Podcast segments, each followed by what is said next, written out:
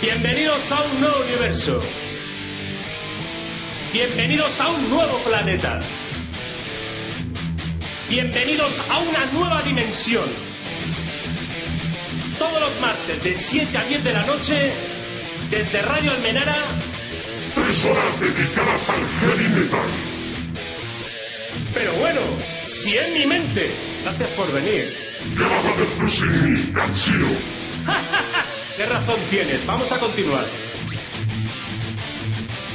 Con la colaboración especial de Sushi de la web My Love Wars. Descubre nuestras habituales secciones. La máquina del tiempo. Las noticias y conciertos por Lady Guardian. Y además, todos los martes una entrevista con una banda nacional.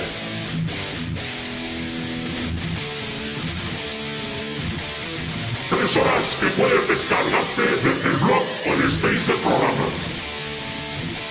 Y a las guitarras Tony de Off Topic. Mil gracias.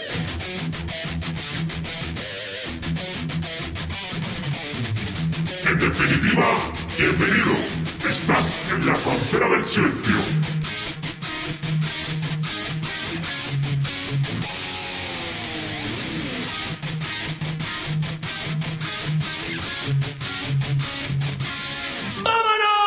Bueno, bienvenidos. Estás en la frontera del silencio en Radio Menana, en el 106.7 de vuestra unidad de frecuencia modulada. Estáis en mi compañía, la compañía de Raúl o de Akira, como queráis, en estas tres horas de radio que hoy posiblemente sean tres y media. Y bueno, eh, siempre, ya de hace un par de meses empezamos este programa de radio eh, con un nuevo corte instrumental del señor Pedro J. Monge, el maestro mm, de ese estado, de Bilbao, de la banda vizcaína Valdemar, eh, ofreciéndonos un nuevo corte instrumental. Pero bueno, hoy este mes vamos a retrasarlo un poquito, debido a que el maestro, bueno, está un poco ajetreado, tiene mucho lío en su estudio de grabación, está terminando curso con sus alumnos, ya sabes que da clases de guitarra, y entre una cosa y otra no ha podido dejar terminado el corte como él quiere, y eso ya sabes que es casi rozar la perfección. Así que eh, vamos a darle una semanita más de chance para que Pedro monte ese nuevo corte, que será el tercero llamado junio, en este programa de radio. Así que seguimos estando en mayo, pero con Pedro J. Monge. Pero no, hoy comienza junio. Estábamos en junio, estamos en el 7 de junio del 2011. Esto es La Frontera del Silencio. Y como os digo, estáis en mi compañía, la compañía de Raúl o de Akira. Y es cierto, bueno, cuando el trabajo y ciertas cosas se complican a uno, pues evidentemente ha tenido que dejar un poco apartado ese corte instrumental del señor Pedro J. Monge, que está liadísimo, no lo podéis imaginar. Y como os digo, vamos a darle esa semanita de chance, a ver si el próximo martes, día 14, podemos estrenar ese nuevo corte instrumental, que será el tercero, y que llevará por título Junio. De momento estamos con mayo. Un fuerte abrazo quien nos habla, tres horas y media, como os digo, hoy vengo muy hablador, parlachín o charlatán, depende a cada cual como quiera acoplarlo a su mente. Pero bueno, es que un servidor eh, este fin de semana pasado ha estado en bastantes eventos, eh, cuatro bolos, eh, uno el viernes, dos el sábado y otro el domingo, y bueno, intentaré hacer las crónicas de todos esos eventos. Va a ser muy difícil porque tengo la cosa muy apretadita y a lo mejor las minimizo bastante, pero lo vamos a intentar, ¿vale? Además, os adelanto, no quiero hacerlo muy a grosa manera porque bueno, hay gente, ahora ya bastante gente conectada escuchando este online de este programa de radio en que se puede escuchar online desde la web de Radio Almenara, aunque luego cuando entre la descarga ya es- leeréis el post y no va a haber tal sorpresa, pero os adelanto a los que estáis en directo que a las 8 más o menos, 8 y 5, 8 y 10, eh, va a haber un invitado especial hoy en la programa La Frontera del Silencio. Va a ser un vocalista que ha estado en este programa de radio varias veces, pero tiene una noticia en sí, la banda en la que está, eh, bastante grata, por lo menos a mí me lo parece, y hoy hemos querido un poco, querido en este caso, invitarle a que nos desarrolle y amplíe un poco más esa noticia. Pero eso ya os digo, será más o menos transcurridas una hora y cuarto y media, porque bueno, he empezado un poquito también antes, así que ya os digo, grata sorpresa, creo para los oyentes de este programa de radio llamado La Frontera del Silencio.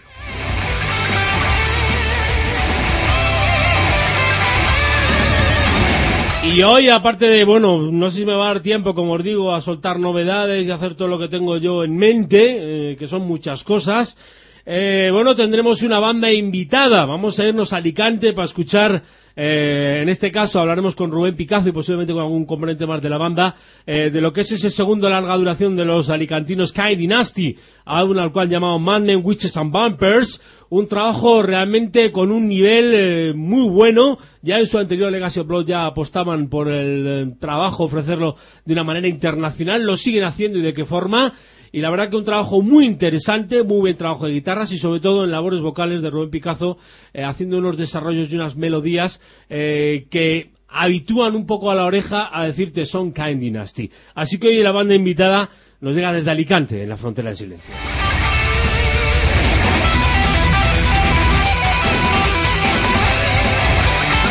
En este programa, como ya sabéis, nos gusta, me gusta en este caso que los oyentes, en este caso tú que estás ahí al otro lado, eh, que seáis activos. Así que hay dos maneras de mostrarse activo. Una es comunicándose con este programa, hay dos formas. La primera es el teléfono 913151112. Como siempre digo, si llamas en esta franja horaria de 7 de la tarde y de la noche, hoy he empezado un poquito antes, os lo aviso. O el mail la frontera silencio gmail.com, vale también comentarios por el Facebook de lo que queráis, eh, uno está abierto, sabéis que mi Facebook personal es Raúl Akira, eh, o el del programa de radio que es La Frontera del Silencio, luego también tenemos MySpace, pero últimamente lo tengo bastante olvidado porque la verdad es que desde que lo han cambiado no hay ni Dios que lo aguante, la verdad. Y una vez dicho eso y de presentada la banda de hoy y un poco los, eh, bueno, todos los vaticinios de Pedro J. Bonge y todas estas historias, eh, historias grandes, por supuesto. Voy a presentaros la banda de la próxima semana que será día 14 de junio, que espero también eh, estrenar ese nuevo corte del señor Pedro J. Monja, a ver cómo se le da un poco esta semana y consigue hacer lo que tiene en mente. Lo tiene, pero ya sabéis que, bueno, anda ajustando botones, como dice aquel, de aquella forma. Eh, la banda que nos llega la semana que viene nos visitará a los estudios de Radio Menara, eh, son de Madrid, es una banda que ya se ha comentado en este programa de radio varias veces en los conciertos a los que ha acudido, y se ha sonado por aquí también, yo creo que cuatro, tres o cuatro veces la demo que cayó en mis manos, la demo que tiene la banda. La banda se llama Biosphere, y bueno, tienen su debut ya en la calle, se llama Antes de que todo cambie, y la verdad que a ojo con este debut porque tienen en la banda muchas cosas que decir. Ante todo con una vocalista que es Gemma Bauer, pletórica, creo que de las mejores voces femeninas que hay en este país actualmente. Eh, Rudy Ramos a las guitarras, Javier Sanz se encarga de meter el bajo, eh, Maya a la batería y Javier Díez se encarga de meter las teclas. Una banda que, bueno, recorre pinceladas progresivas, pero hay muchas cosas más dentro de este álbum de debut de Biosphere. El álbum, ya os digo, está recién sacadito del horno. La banda estará presentando el día 22 en la sala Ritmo y Compás. Eh, cae entre semana, pero al día siguiente es festivo en Madrid, con lo cual no tenéis excusa si queréis acudir al bolo de presentación de esta banda madrileña. Y ojo, porque de verdad el disco tiene destellos de mucho, mucho lujo. Eh, una banda con mucho nivel técnico y haciendo unas composiciones y letras, en este caso también en castellano, que dan mucho juego y que tienen mucho sentido y mucho que hacer. A mí una banda que en directo creo que ya se ha comentado más de una vez, que siempre me ha gustado mucho visualmente y eh, ambas cosas, ¿no? Por el oído y por eh, la vista. Y vamos a estrenarlo, vamos a estrenarlo y así vamos anunciando esa entrevista que tenemos con ellos la semana que viene. En este caso es el single que ya tienen colgado en su MySpace, el tema es Las arrugas de mi piel, Biosphere, y atentos porque de verdad que la banda tiene un picotazo tremendo. Ahí van, Las arrugas de mi piel encerrarán este álbum de debut titulado Antes de que todo cambie.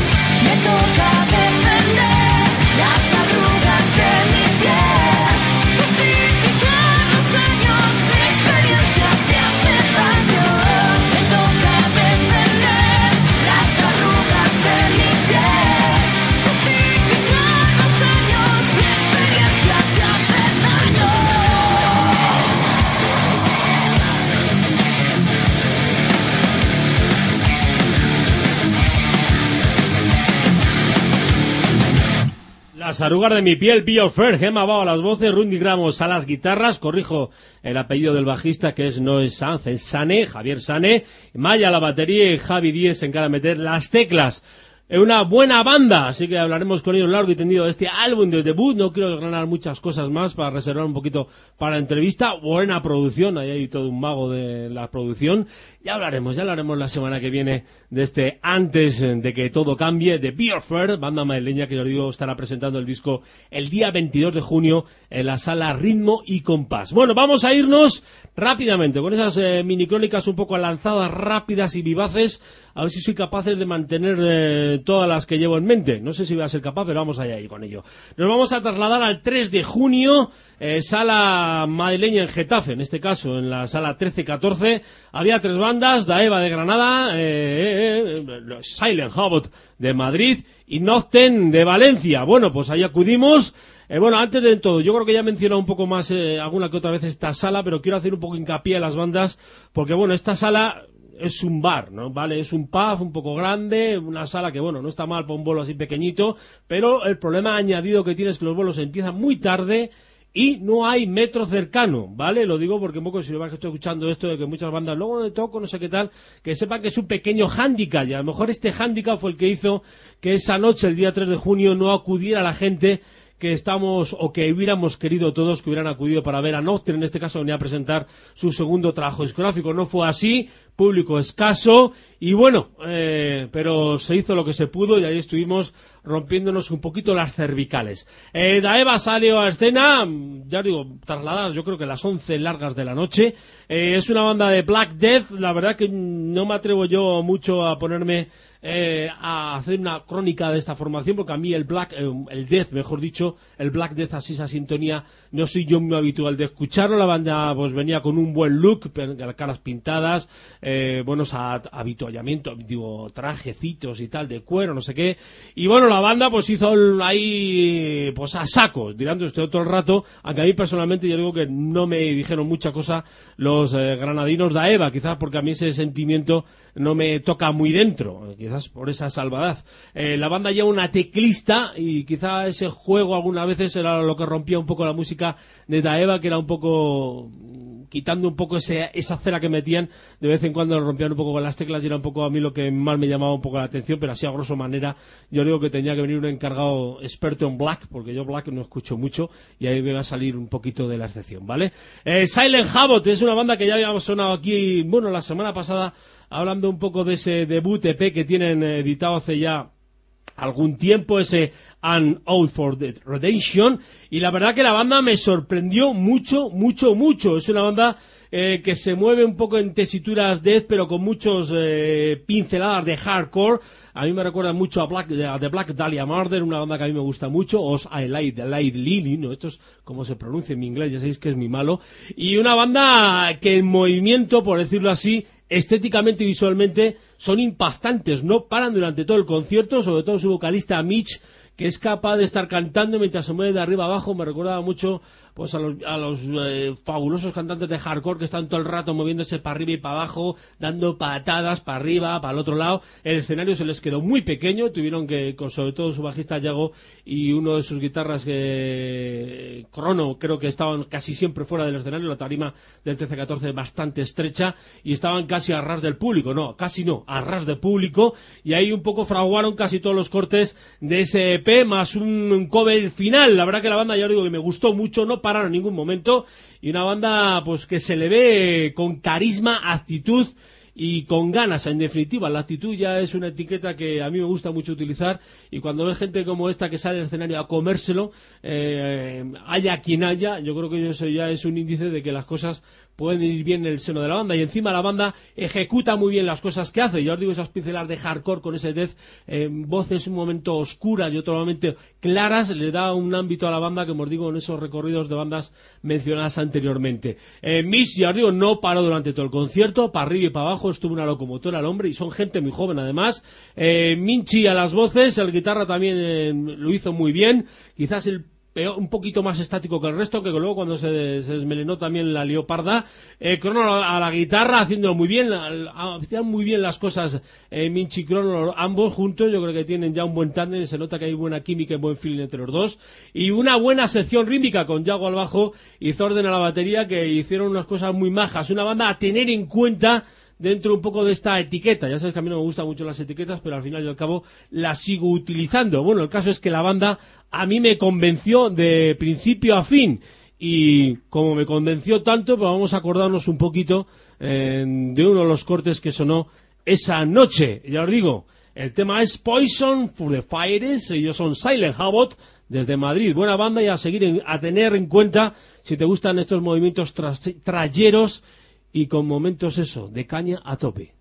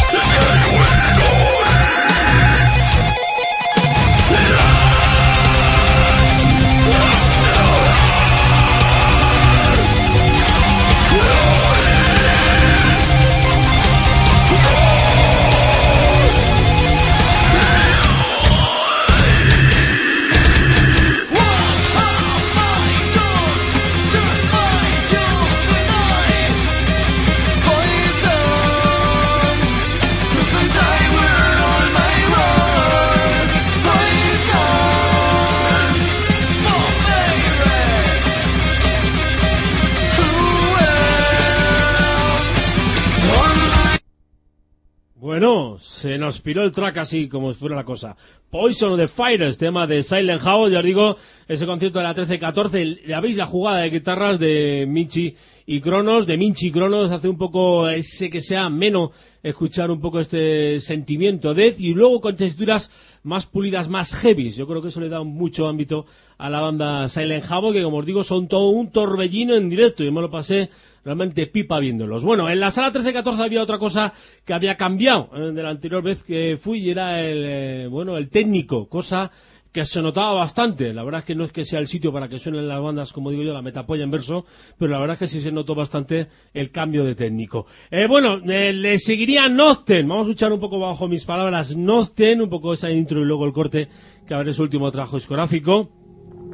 Y como decía, quizás el hándicap de que no hubiera tanta gente en la sala, pues eh, tenía Nocten yo creo un poco cabizbajos, pero hay que decir a su favor que esa profesionalidad que demostraron el día 13, el día 3 en la sala 13-14 yo creo que denota mucho en sí de la banda. La banda vino habituada ya, o habituada un poco a, habituar a, no, no, sé qué os iba a decir, estaba pensando en cambiar de CD, eh, está acostumbrado un poco a registrar otras entradas de conciertos y llegó a Madrid un poco se encontró un poco con la cabeza baja, pero bueno, la banda, como os digo, esa profesionalidad desde lo toque encima salía al escenario, eh, pues haciéndolo de una manera profesional, como se dice el otro, y con mayúsculas. Eh, trajeron todas sus vestimentas, esas lentillas eh, que les hacen los ojos blancos, les hacen ese ambiente, eh, digamos, infernal, por decirlo así. Evidentemente corrió la sangre en el último corte eh, de la noche que Bellet volcó ese vaso sobre su rostro y esa sangre, bueno, pues imitación de sangre, evidentemente, recorrió parte de su cara y torso. Y bueno, aparte de visualmente, que es una banda que lleva unos ropajes realmente muy currados y bien hechos, eh, musicalmente son todo un muro sónico. No es que los cinco, eh, los cuatro sean, digamos, la metapolla en verso, como digo yo, pero la verdad es que, joder, eh, qué manera de hacerlo y qué manera de defender esos dos trabajos discográficos que tienen editados los valencianos. Yo me gustó mucho estar ese día, esa noche allí, y el que más me gustó de todos, a pesar de que era el que más cabizbajo yo creo que estaba, fue su vocalista, Bellet. La verdad que tiene un registro gutural realmente de escándalo. Yo creo que hay muy pocos en este país que sean capaces de hacer lo que hace el señor Bellet. Además, eh, con esos ropajes y esa vestimenta y esa capucha que lleva sobre su rostro muchas veces, le da ese ámbito infernal que pues eh, te queda un poco así trastocado y poco a poco vas entrando y al final te acabas rompiendo las cervicales. Eso estuvo muy correcto a las guitarras, al igual que Elion. Eh, los dos, sin ser, como digo yo, unos super mega guitarristas, hacen muy bien lo que saben y pues eso, dan vida a los cortes de una manera eh, infernal, ¿no? que es un poco la palabra que estamos utilizando hoy para definir un poco a Nocten. Quizá lo que me gustó fue la batería de Darko, la verdad es que qué hombre, qué manera de darle, eh, y además es que lleva el añadido llevar esa careta encima, que no sé muchas veces cómo es capaz de hacer ciertas cosas, eh, le resquicio justo para los ojos, y un al bajo, una sección rítmica contundente, y ya os digo, una banda que, bueno, eh, abrió un poco, pues, eh, por ese intro, ese The Arrival of False Gods, eh, Across Acres Towers, Invictus, y así poco a poco, un poco repasando eh, su primero y su segundo, un poco haciendo hincapié en su segundo. Y una banda que os digo que para ver en directo, si pasan por tu ciudad, aunque ya creo que ya casi está acabando la gira, eh, yo no lo dudaría. Es una banda a exportar. De hecho, como ya sabéis, cuando estuve aquí entrevistado eso, eh, fuera, quizás este estilo de death metal con líderes un poco más thrasher o heavies en algunos momentos eh, son eh, tienen más fans, fans voraces fuera de nuestro país que aquí pero es una pena que una banda de esta índole eh, pase por cosas como esta pero yo creo que por eso han pasado hasta las más grandes bandas de este país o sea que desde aquí les mando un fuerte abrazo a los a los cinco porque de verdad lo hicieron genial y yo me lo pasé pero que muy muy bien ya os digo todo un muro sónico profesionales como la Copa Pino y lo que hay en sus discos es lo que hay en directo, ni más ni menos, que eso ya es mucho decir.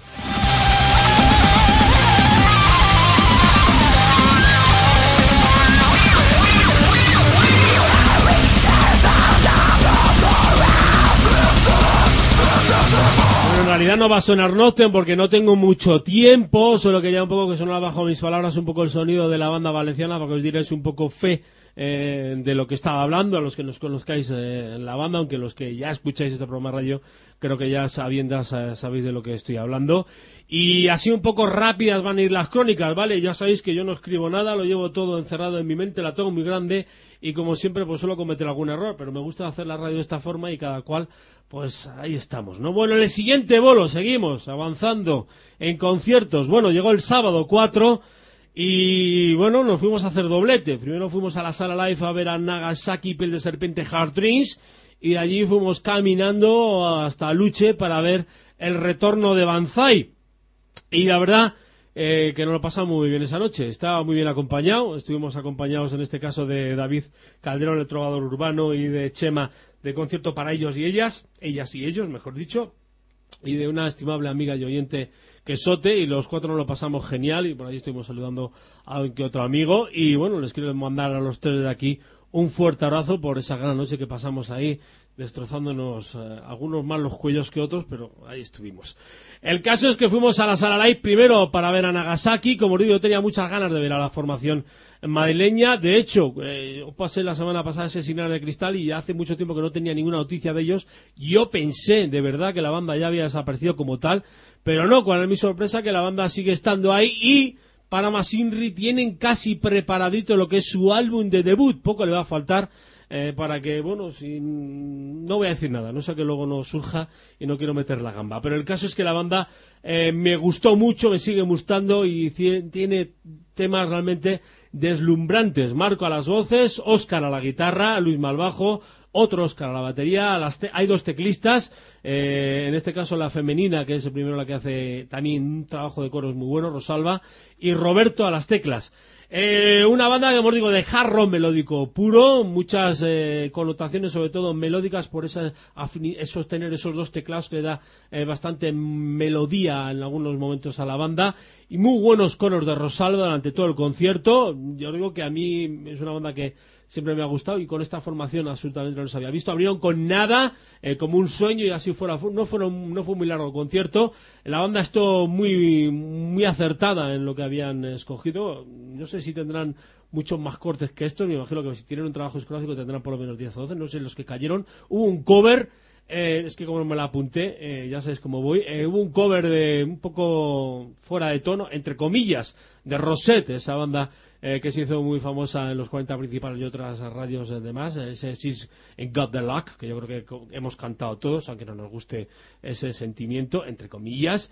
Y la banda que me gustó, me gustó mucho. Yo creo que desparraman eh, mucha, eh, sobre todo, manera de hacer. Yo creo que los, los seis son unos músicos tremendos y eso poco a poco va a ir dando forma y está dando forma a esas composiciones tan con ese pellizco de feeling que a mí me gusta. Marco al principio estaba un poquito, parece que estaba un poquito nerviosete, pero poco luego, poco a poco a poco entrando en el concierto y nos fue demostrando que es un gran vocalista, tiene un buen recorrido de voz, puede hacer bastantes cosas en Nagasaki. Y bueno, Oscar, el nuevo guitarrista al cual no había visto yo, pues eh, hace lo que ya había visto con el anterior, con lo cual eso ya es importante. Eh, Luis Malbajo, bueno, ya sabes que sigue estando en San Telmo, es un crack, la verdad que yo creo que es de los mejores bajistas que hay en este país y bueno, en esta tesitura melódica eh, da gusto verlo también. Oscar a la batería estuvo muy correcto. A las teclas, eh, Rosalba, os digo, haciendo esa labor de coros y en algún momento casi llevando parte de las melodías vocales. Muy bien, estuvo súper correcta. Y un Roberto, pues a, su vez arropando a las teclas, que da un poco, ya os digo, ese de ambiente más melódico al sonido de Nagasaki. Cerraron con eh, si no recuerdo mal, eh, los dos cortes que han sonado aquí, y son los dos que tienen la demo, ese Sinar de Cristal, primero Sin Rumbo y luego Sinar de Cristal. Y vamos a escuchar Sin Rumbo, acercándonos un poco al sueño de Nagasaki y acordándonos de ese concierto que tienen en la sala live, como os digo, una banda muy a tener cuenta si te gusta el jarro melódico. Tienen muchas cosas que decir, lo ejecutan muy bien y eso yo creo que ya es todo un aliciente. Además tienen feeling en directo. Eh, tienen tablas los caballeros. Estos ya saben de lo que va la cosa. Así que os dejo con Sin Rumbo, Nagasaki, y en el futuro seguro que volvemos a hablar de ellos.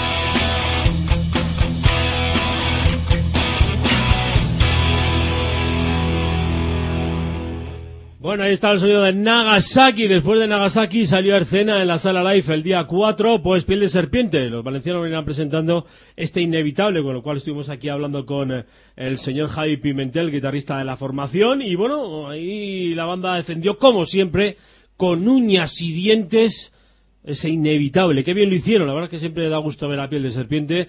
Una formación que, bueno, hace ese heavy metal, eh, como digo yo, macarrón, entre comillas, con mucho cariño lo digo, pero qué bien lo hacen. La verdad es que no paran durante todo el concierto de saltar, de moverse para aquí para allá. Enseñando Fernando Rudilla sale espectacular. El, bueno, francés y el bajista igual. La verdad es que eh, es una banda que tiene muchas cosas que decir dentro de nuestro panorama, que guste un poco el heavy metal ochentero de toda la vida. Yo creo que con piel de serpiente tiene ahí toda una baza realmente importante, sí o sí.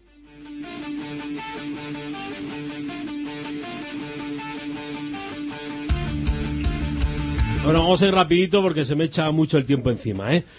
Con perdón. Bueno, pues repasaron un poco lo que es este inevitable. Evidentemente también tocaron lo de Venezuela en sus anteriores trabajos discográficos. Una banda muy asentada ya en directo, ya con bastantes tablas. Y que bueno, como siempre, eh, bueno, anécdotas. A lo mejor tuvo una, como siempre, el señor Fernando que tiene algún problema siempre rompe las cuerdas en directo. Yo creo que es la segunda tercera vez que la banda, la segunda y la anterior vez también se le rompió una cuerda. El caso es que pues, último y gracioso se lo eché en cara y ya me está jodiendo la marrana para aquí, para tal. Y como no había manera de que cambiara o tal, mientras en ese impasse Ahí hubo un momento de lucidez del bajista, creo que fue el que empezó, francés, que luego le siguió la fabulosa batería Edma, y se arrancaron con un pequeño guiño Queen, ese, bueno, a de Dust, es famoso, y ahí estuvieron intentando pim pam y al final consiguieron. Eso está bien.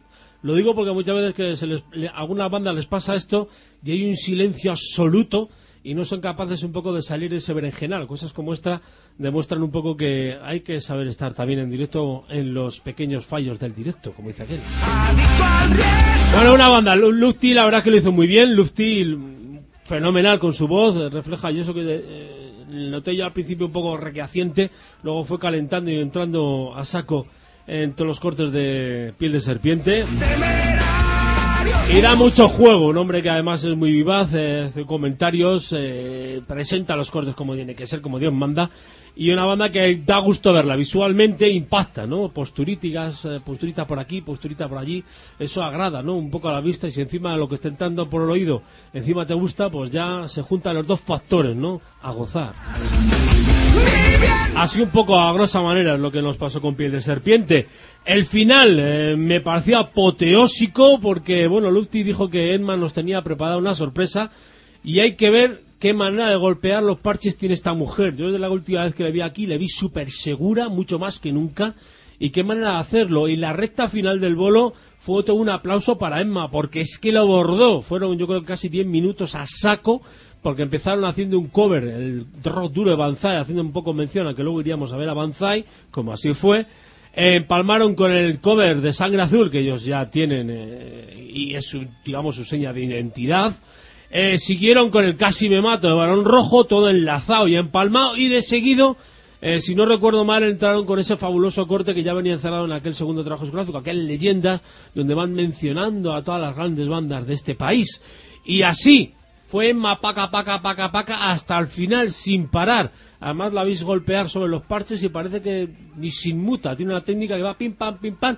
Y qué bien lo hace. La verdad es que yo disfruté mucho. Con Javi también con Roberto, con todos, en general, con Fernando, perdón. La verdad es que me lo pasé genial viendo a Piel de Serpiente y es una banda, pues, eh, eso, de heavy metal. Ahí estamos, en esas influencias de los 80 y a disfrutar. En su último álbum es yo creo que eh, mucho mejor que lo que habían editado anteriormente y la banda tiene cosas, cosas que decir. Así que si vas a Piel de Serpiente por tu casa, como dice aquel entre comillas, pues no lo dudes. Evidentemente, por gustos están los colores. Aquí yo no voy a entrar ni salir, pero yo creo que bandas como esta siempre merecen echarles eh, por lo menos un visual tremendo. Después de esto salió Hard Dreams, vamos a rapidito, y la banda venía sin teclista por diferentes motivos, eh, pero a pesar de eso, y a pesar de que la música de Hard Dreams, de la banda catalana, pues eh, tiene mucho poder en ciertos momentos sus composiciones en las teclas, la banda defendió muy bien el bolo, con ese guitarrista que llevó, lleva muy bien a Dreams sabe muy bien cómo llevarlo. Y una banda que pues fue abriendo un poco el abanico de lo que vienen siendo sus anteriores trabajos discográficos.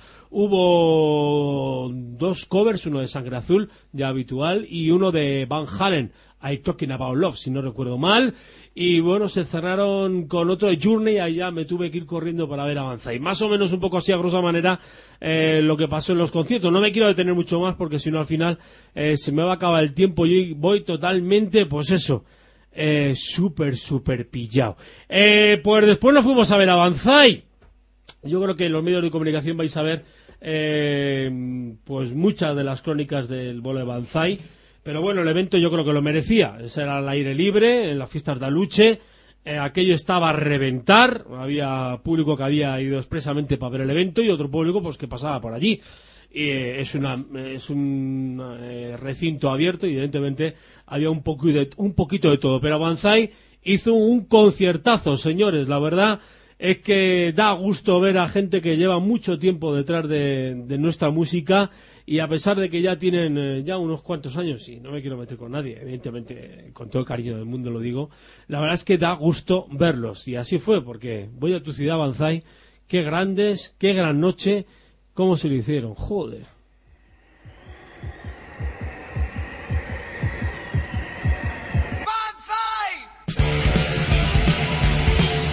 Bueno, pues la banda, ya sabéis, eh, el original, eh, bueno, del segundo trabajo discográfico, José Antonio Manzano a las voces, que la verdad que está, eh, es para verle, recorriendo el escenario y mira que era grande de arriba abajo, con un registro chapó, defendió todos los cortes con un par, muy bien hecho, y ya os digo, moviéndose de arriba abajo, presentándolos con mucho carisma, y José Antonio Manzano, de luego que, bien lo hizo, a mí me encantó verle recorrer el escenario de arriba abajo. Eh, ese sentimiento cuando oías canciones como esta que son bajo mis pies, bajo mis pies, en este caso bajo mi voz, eh, pues eh, te citaban a cantar sin querer, ¿no? Se hicieron evidentemente eh, los grandes tracks de su primero y su segundo trabajo discográfico.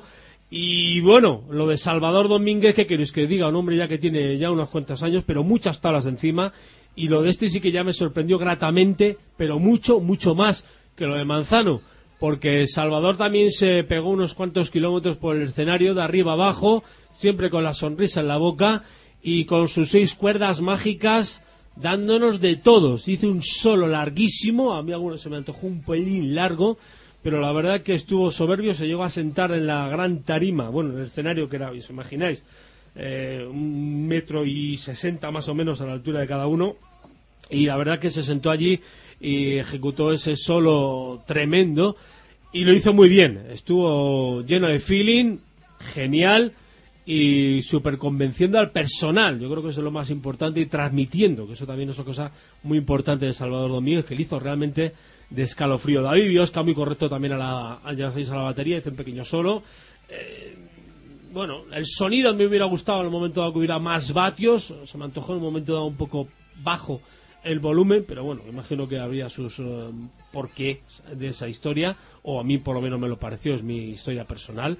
Eh, los dos nuevos, como ya sabéis, eh, son Nico Martínez, que se encarga de meter el bajo, y Freddy Fresquet, que se encarga de meter la guitarra y teclas, estaban un poco, digamos, apartados de lo que son eran en este momento Salvador y Antonio Manzano, José Antonio Manzano, que son líderes indiscutibles de la banda, sobre todo Salvador. Eh, apartados pero metiendo baza y bien, ¿eh? la verdad es que el señor Nico Albajo hizo una buena labor, al igual que Freddy, encargados de guitarras de apoyo al maestro y esas teclas eh, que también evidentemente le dan arrope y elegancia a las guitarras del señor Salvador Domínguez. Y ya os digo, buena banda, eh, bueno, bandón, eh, retorno de una banda que para muchos de nosotros ha sido, eh, pues eso, un resurgir en nuestro corazón, ¿no? Como dice aquel. Y yo me lo pasé como un enano. Y toda la gente que estaba viendo allí por allí estaba igual. Ya os digo, repasaron un poco su primero y su segundo. A mí al final se me quedó la noche corta. Evidentemente me hubiera gustado que hubieran tocado el primero entero y el segundo entero, ya por pedir, ¿no? Que no quede. Eh, la grabación de ese DVD saldrá un poco a efecto, ahí podréis ver un poco. Buen juego de luces también había, sin ser así un poco eh, también eh, espectacular. Tuvo momentos bastante majos. Y un concierto, pues eso, que va a quedar para muchos en nuestra retina, ¿no? Por ser un, el regreso de una de las bandas eh, con más carisma y que más aporte ha hecho en su día y que también luego pues desaparecieron eh, casi fugazmente, ¿no? Como dice aquel, ahí en esa entrevista con José Antonio Manzano hablamos un poco eh, de la historia de Banzai desde hasta que entró él, claro. Y bueno, ya os digo, buenos sentimientos de Banzai, mm, bueno, para gusto los colores, pero yo me lo pasé como un enano. Seguimos trasladándonos a conciertos, ya nos vamos a ir ya el domingo. Madre mía, menuda charla que me estoy pegando hoy, ya me podéis perdonar.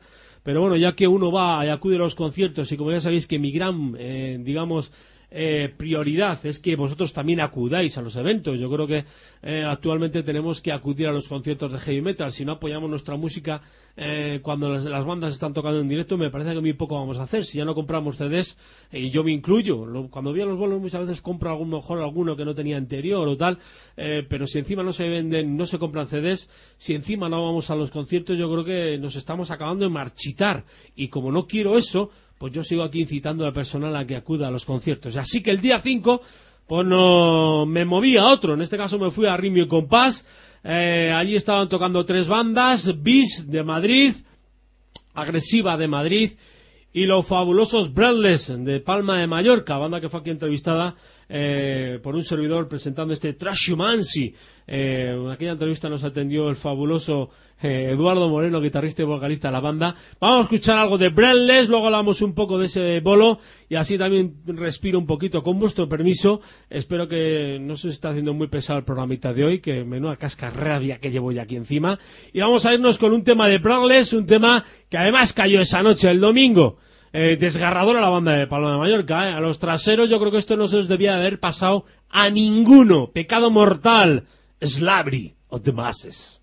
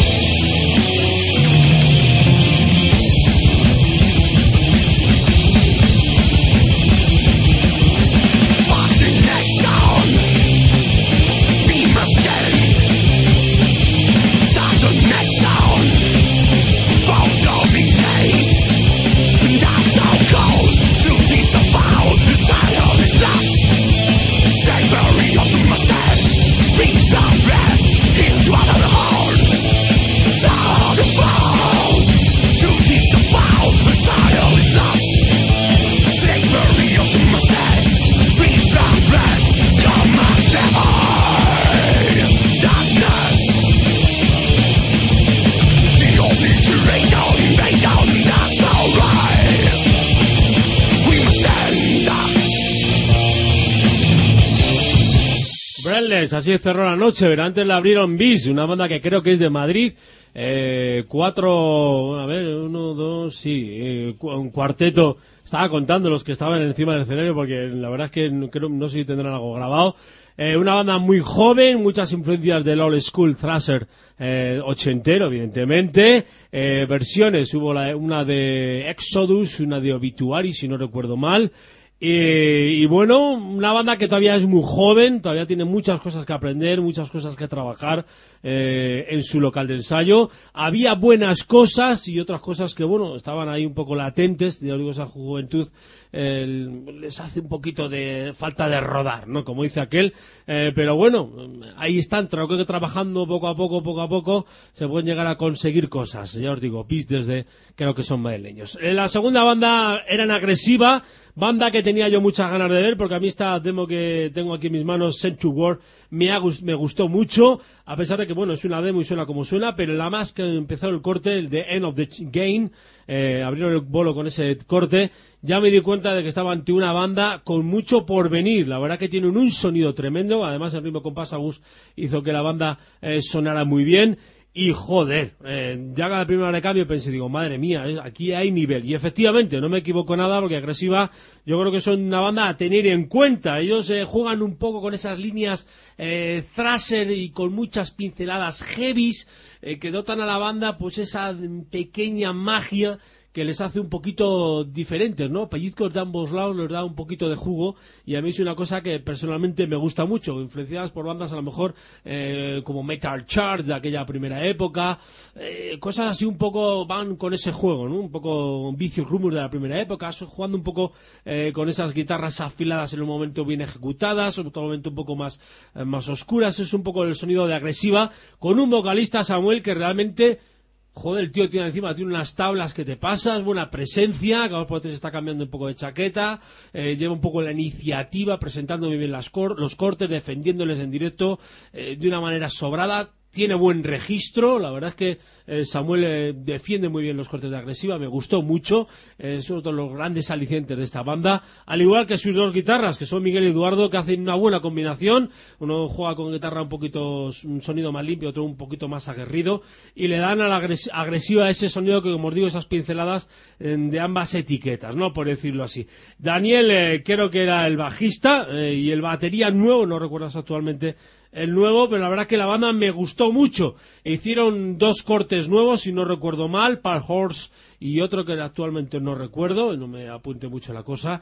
Y una banda muy a tener en cuenta. Los habituales de este programa del radio ya habéis escuchado el sonido de agresiva, que ahora no voy a poner porque se me lleva un poco el tiempo, pero me gustó, vamos a estar atentos. Estuve hablando un poco con uno de sus guitarras y me dijo que bueno, estaban un poco um, terminando de conseguir algún corte más para grabar ese álbum de debut y le vamos a seguir la pista porque es una banda con buena presencia escénica en, en directo, eso es lo importante. Y luego encima, pues ahí están esos sonidos en estudio que van a ser capaces de, de defender a ultranza sobre las tablas, cosa importante. Bueno, llegamos a los de Palma Mayor, Capreles.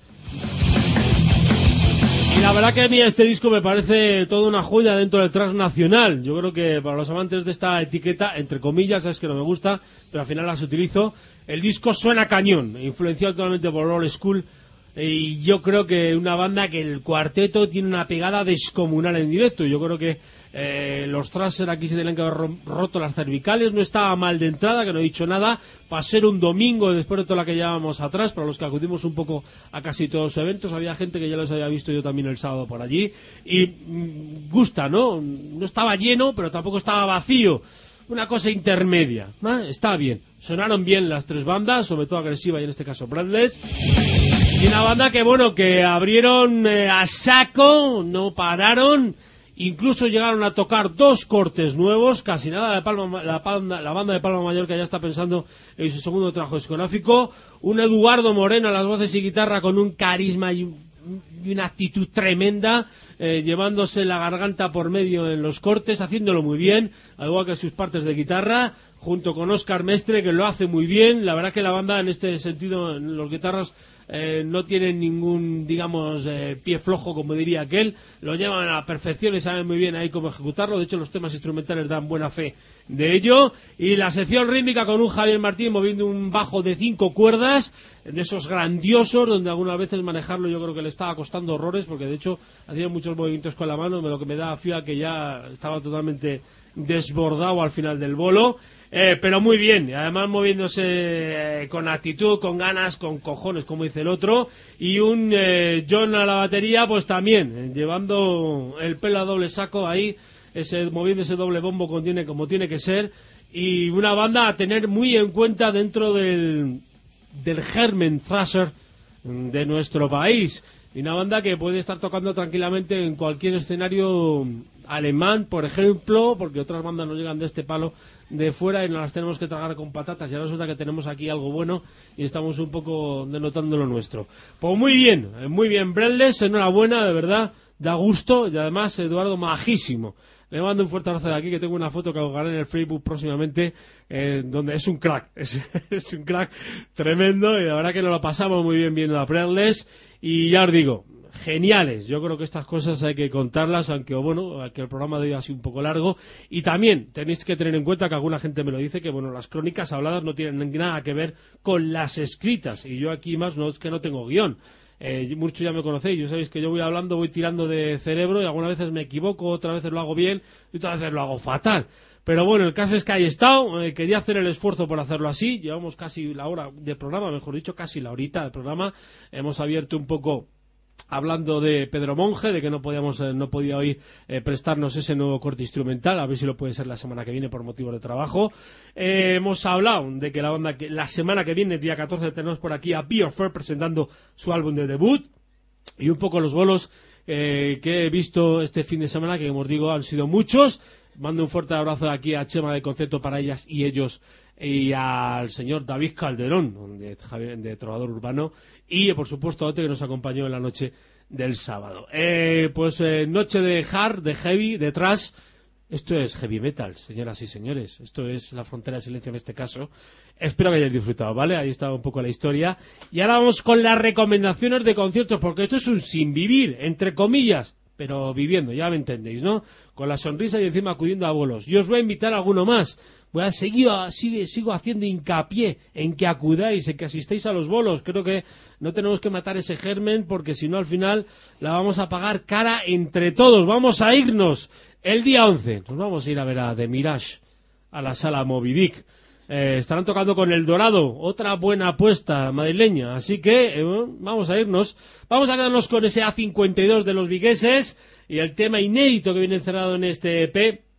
Un trabajo eh, donde demuestra las claras que la banda viguesa está más viva que nunca, a pesar de ese cambio de vocalista, se ha ido Mandy, está Martín, qué bien, y ganas tengo de ver yo a la banda viguesa.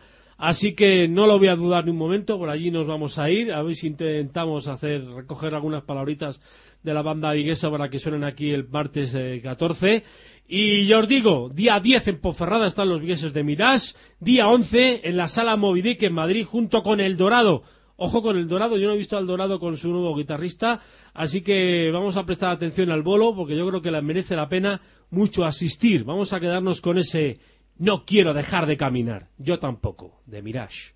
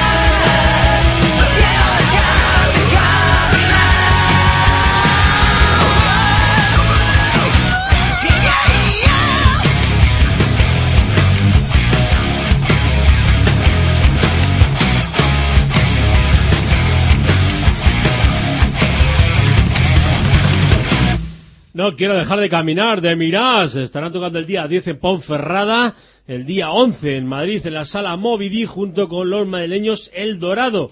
Excelente bolo, por lo menos a mí me lo parece, y a ti seguro que también.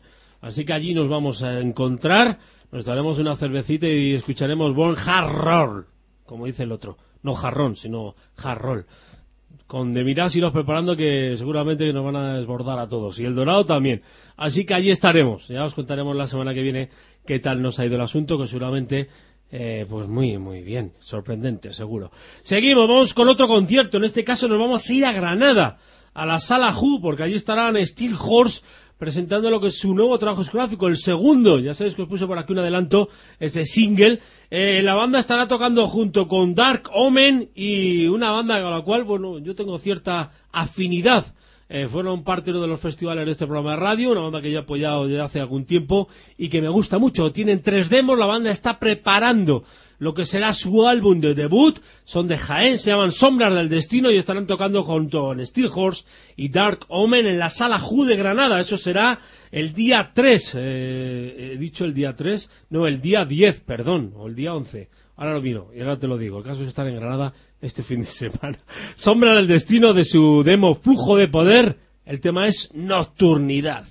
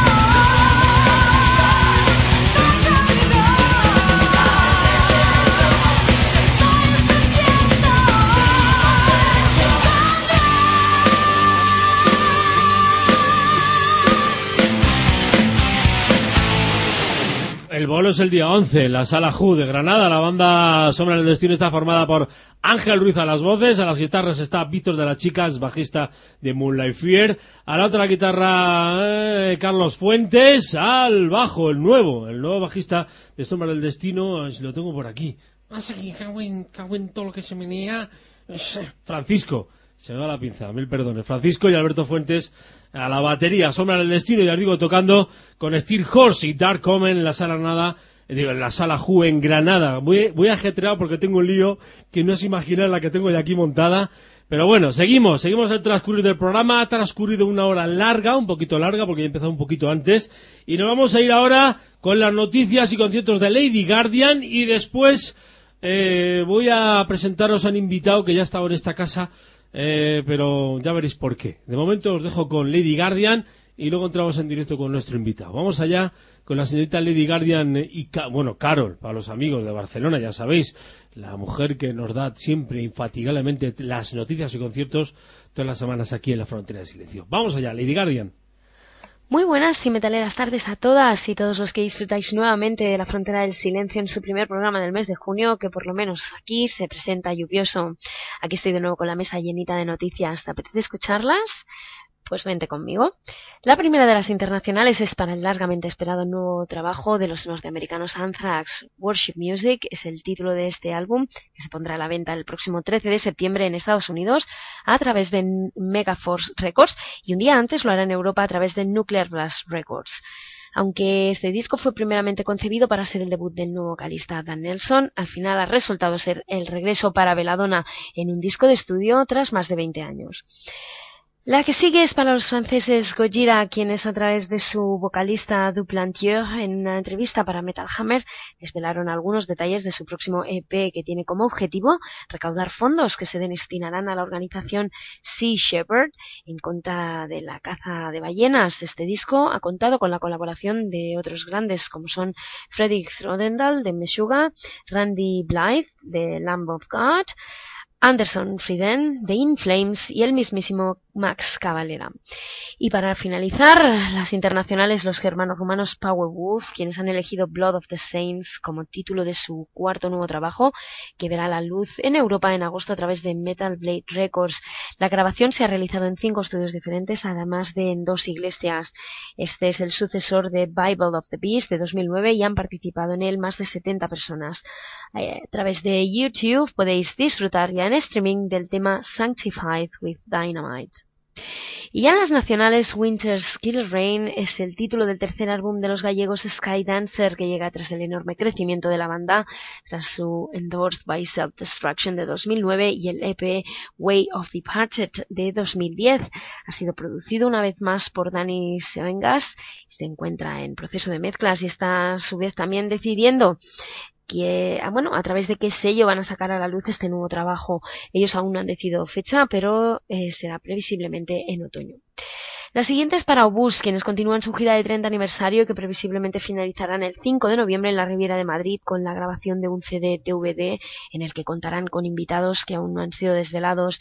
Ellos lo que sí que han desvelado son las nuevas fechas. Estas son las que siguen el 10 de junio, esta misma semana, estarán en Oviedo, el 18 en Vistalegre, en Murcia, el 9 de julio en Ibi, en Alicante, el 6 de agosto estarán en el Corral de Calatrava, en Ciudad Real, el 12 de agosto lo harán en Ordes, en La Coruña, al día siguiente en el Festival Leyendas del Rock, el 8 de septiembre estarán en Albacete y el 7 de octubre en Barcelona. Para terminar con las nacionales, la tercera edición del Festival Madrid is Dark que tendrá lugar los días 8, 9 y 10 de diciembre en la Old School de la capital. Acaba de ser confirmado. Unas 15 bandas descargarán en estos tres días que durará el, el evento, el cual tras dos años consecutivos de sold out se han visto en la necesidad de cambiar a un recinto mayor de, bueno, de mayor capacidad y este vamos, más acorde con las exigencias. Adelantan que este año los suecos Catatonia cerrarán el festival y bueno, este será de hecho la única fecha que tenga Catatonia en la península. Además, por primera vez eh, estarán también dentro de ese mismo festival los finlandeses Ghost Brigada, los alemanes Ahab, los ingleses Sun y los también suecos Ereb Altor. Y antes de pasar a los bolos, os recordamos que el hilo telefónico nos lleva hoy hasta tierras alicantinas para encontrar al otro lado al vocalista de Keynes Dynasty que presentará su segundo trabajo, Mad Men, Witches and Vampires. Y ahora sí, la agenda de conciertos. Para el viernes 10 tenemos a The Mirage junto a Silver Lupita en la sala de la Universidad de Ponferrada. Keynes Dynasty, la banda que nos acompañará hoy en el programa, descargarán el viernes 10 en la Excalibur, donde presentarán este nuevo álbum. Y el sábado ya 11 tendremos a Dunedain y Zenobia en la Estéreo de Alicante, Steel Horse junto a Sombras del Destino y Dark Omen en la Sala Ju de Granada, Known Essential vs. Five y Extremundos en la Durango, de la capital, de Mirage y El Dorado en la Moby Dick de Madrid, Eden estarán en la Buda de Gijón, Morphium en la Mirona de Girona, es un concierto benéfico contra el cáncer, y Masterly, Last Prophecy y Hapax estarán en la Mephisto de Barcelona. Instinto Caníbal estará presentando el videoclip Pervenciones en el Raven Metal Bar de Barcelona el sábado día 11 también. Después tenemos a We All Fall el 9 en la EVE de Vallecas junto a The Seed y el 10 en la Fax de Madrid junto a Dark Blazers. Cinderella los tenemos por la península. El día 9 estarán en la Riviera de Madrid, el 10 en la Razmatat de Barcelona y el 11 en la Rockstar de Bilbo. Pues nada, gente, yo hasta aquí llego por hoy. Nos vemos la semana que viene. Me despido como siempre con un fuerte abrazo y deseando que no suene el metal forever. Agur, adeo y adiós.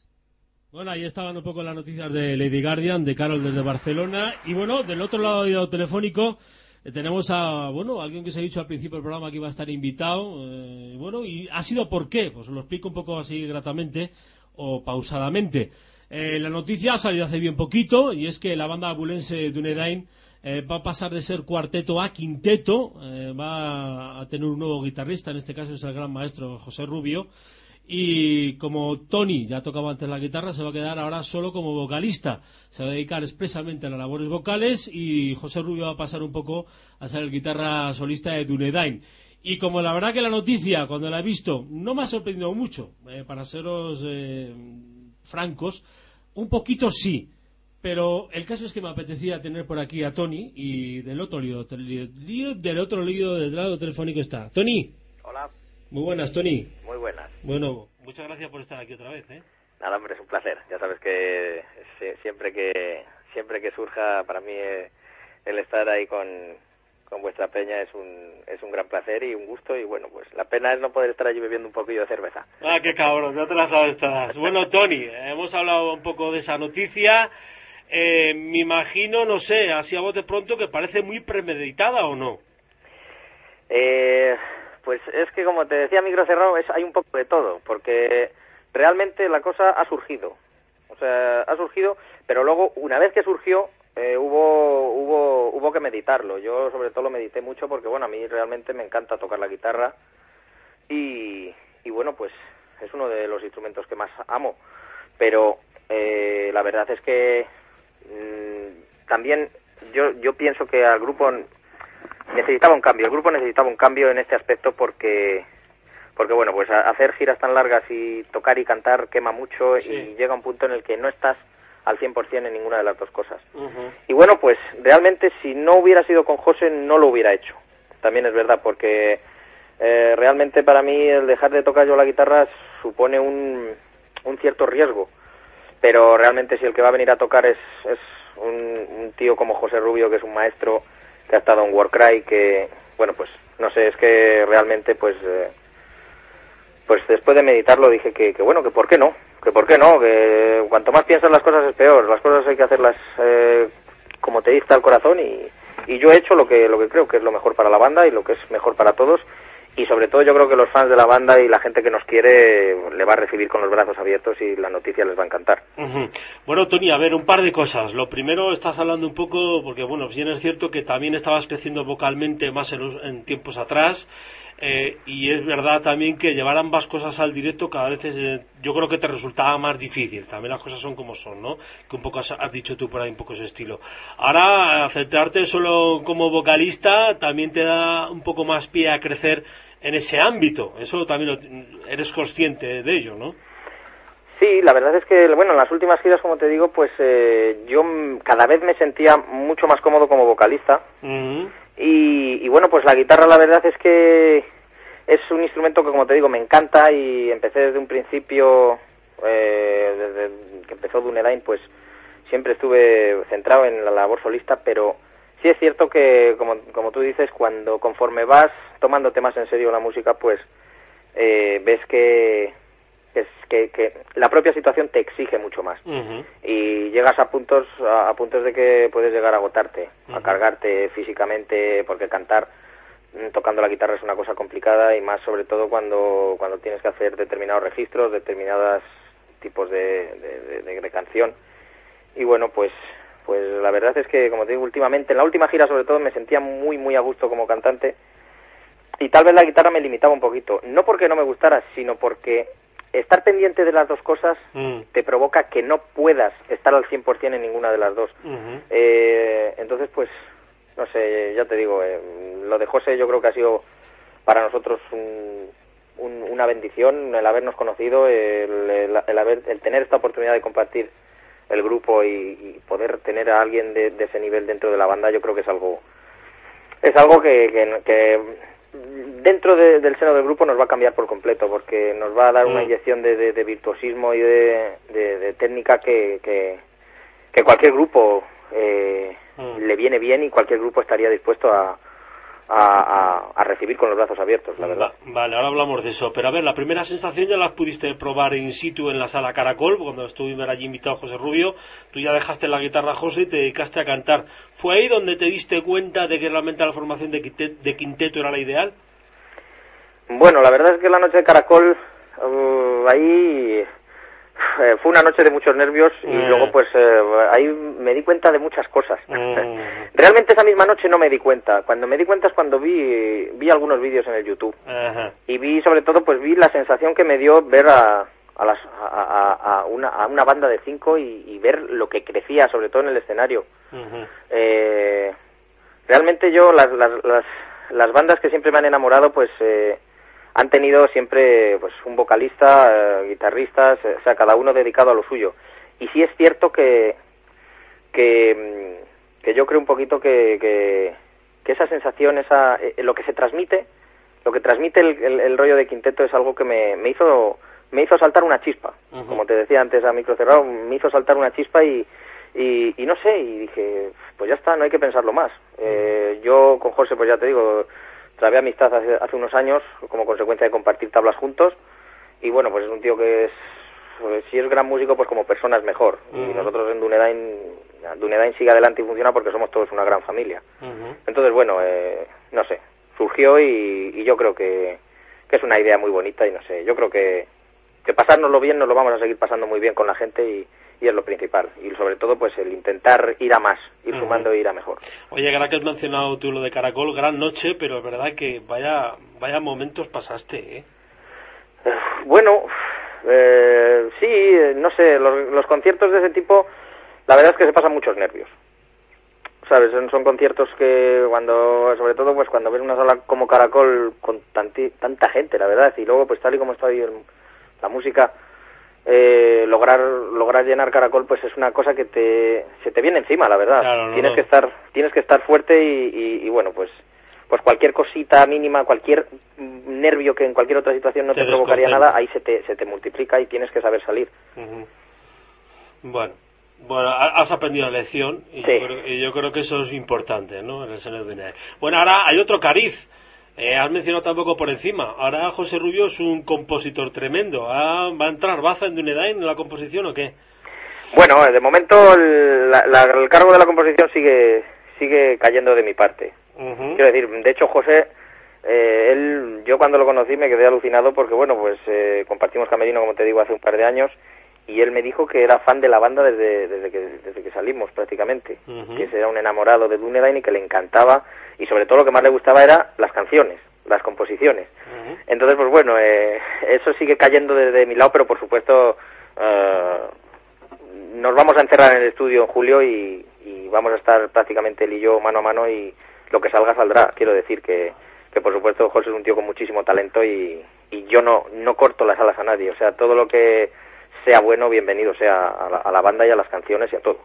Bueno, vais a acabar un poco la gira de esos tres o cuatro bolos que os quedan eh, como formación de cuarteto, si no es mala mi información, y luego entrará ya cuando entréis bueno en estudio, que entréis en julio, que lo está diciendo ahora, que vais en nocturna a los estudios de José Rubio, eh, luego iniciaréis la gira ya como quinteto, ¿no? Pues sí, ese es el plan. Ahora mismo nos queda este próximo fin de semana vamos a Alicante, este sábado, y luego ya vamos a Ponferrada y luego ya pues hemos acabado lo que es en...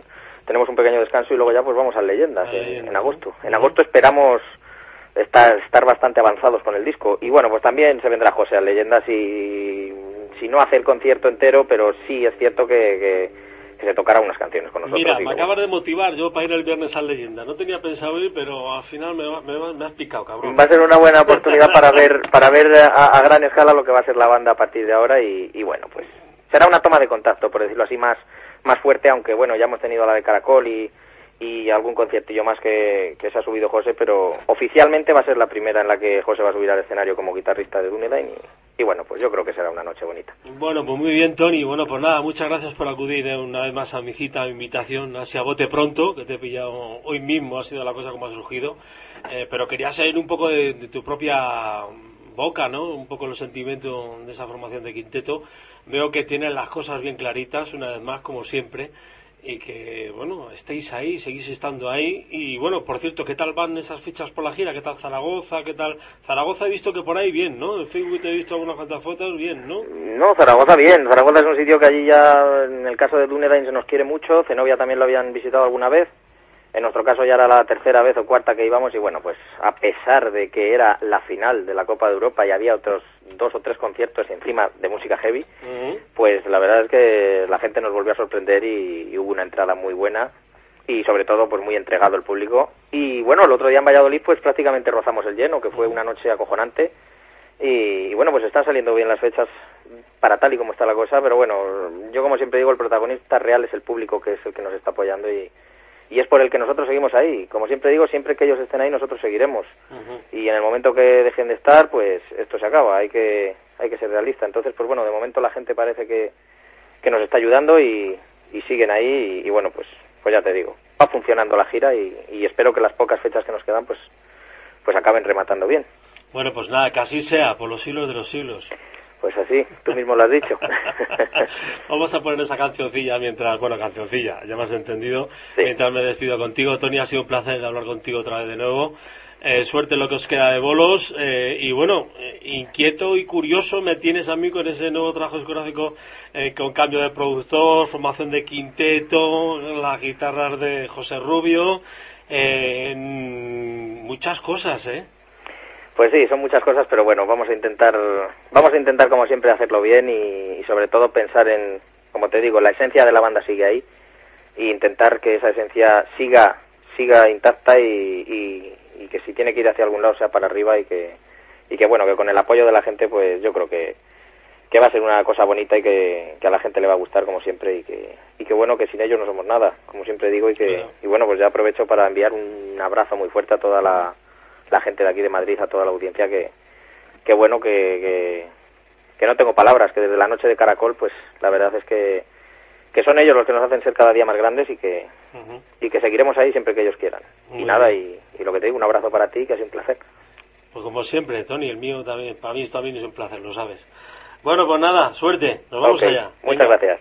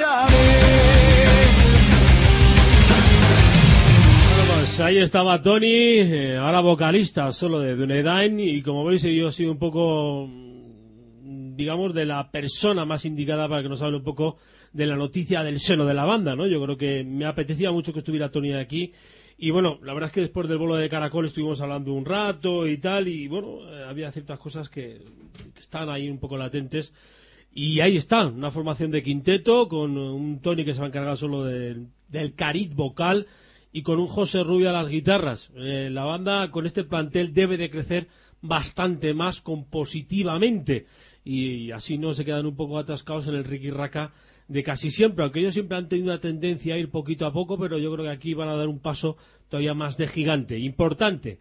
Eh, por lo menos para mí, que soy habitual y escucho heavy metal, no sé para el resto, pero a mí me parece importante crecer siempre, antes de ir para atrás, siempre ir para adelante. Algunas veces te puedes estrellar y otras veces no, pero ahí está un poco eh, la cosa. Bueno, seguimos, seguimos en el transcurrir de la frontera de Silencio en Radio Menara. Eh, llevamos, pues no sé, ya bastante tiempo de programa, no mucho, porque me quedan muchas cosas todavía por narrar, por describir y que escuchéis.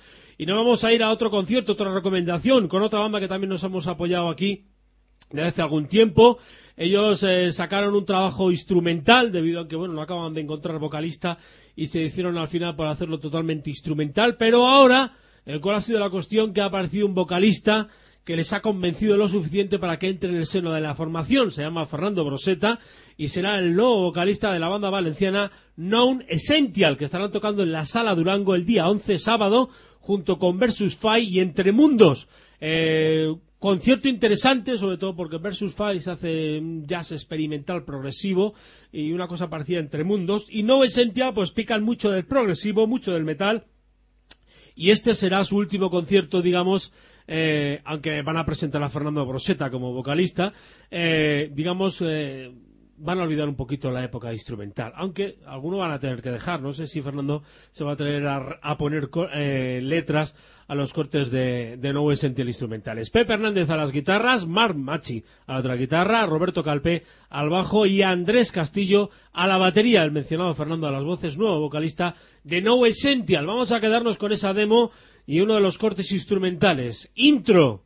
Fabuloso corte donde las guitarras de Pepe y Mark cobran mucha, mucha vida. No Essential, día 11, Sala Durango.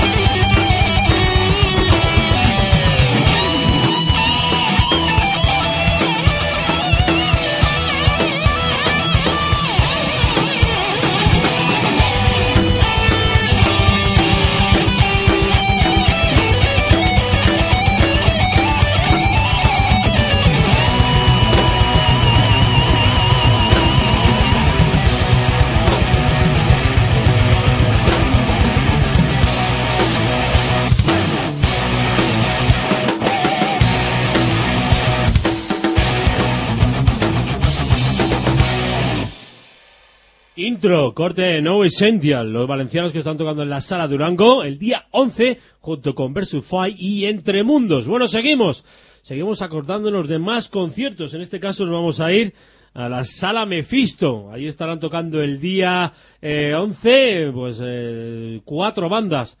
Tao Pai Pai, Apas, Las Prophecy, el retorno de esta banda que creo ya hace algún tiempo estaba desaparecida, y los catalanes Masterly, banda que bueno, que tiene ya dos demos en su haber, la segunda con un gran tremendo cambio de formación, sobre todo en voces. Eh, entró un vocalista en este caso masculino, el señor Daz, y dio forma a Sicus junto con Joy a la batería, Tony a las guitarras, Oscar bajo y creo que recientemente, si no recuerdo mal, había entrado un nuevo guitarrista que era Ramón y Xavi a las teclas, si no recuerdo mal. Así que vamos a desgranar algo de ese Sicus, eh, una demo que estaba grabada sobre todo en la parte de producción de voces eh, por parte del señor Leo Jiménez. Vamos a irnos con el corte que cierra esta demo de Masterly. Sicus, el corte se llama El último baile. Masterly, tocando el día 11 en la sala Mephisto.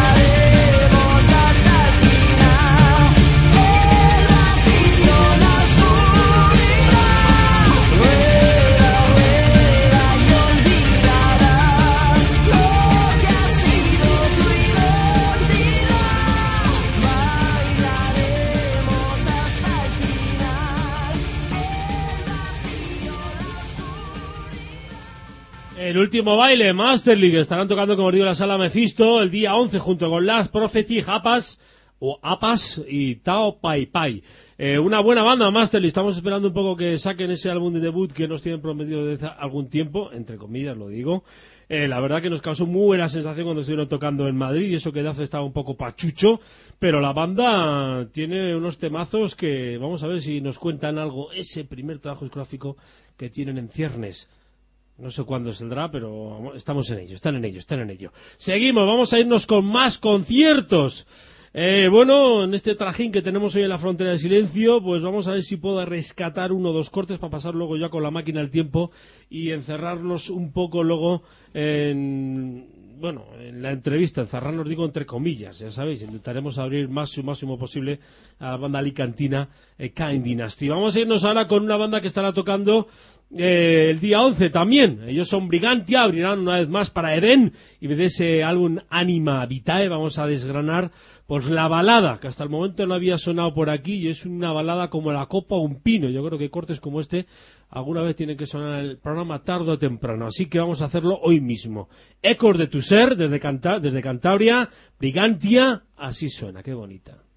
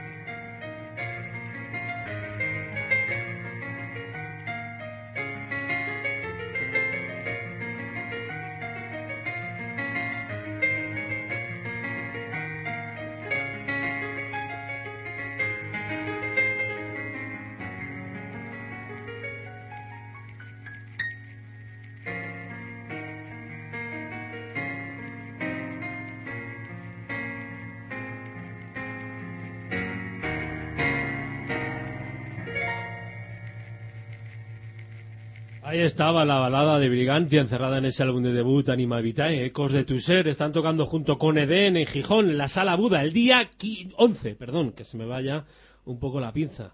Eh, ahí están un poco las invitaciones a los conciertos eh, que más o menos me ha dado tiempo, tenía uno preparado más, pero ahora vamos a entrar en la máquina del tiempo para dejar un poco luego paso a la entrevista con los alicantinos Kind Dynasty. Vamos a ver, rock and roll nos vamos con la máquina del tiempo. Tengo trajín, no, os podéis imaginar ninguna, ninguno, los viricuetos que tengo que hacer aquí para ir soltando poco a poco los cortes, porque eh, irremediablemente el CD de la izquierda a, a, descanse en paz, RIP. O sea, va a ser que no puede más. Y aquí un servidor tiene que estar haciendo todas las tecleas, cambiando, no sé qué, patatín. Menos mal, menos mal que un servidor tiene la cabeza ya muy grande, ya muy curtida, muy currada y algo sé hacer. A ver, no todo, pero algo sí, la máquina del tiempo.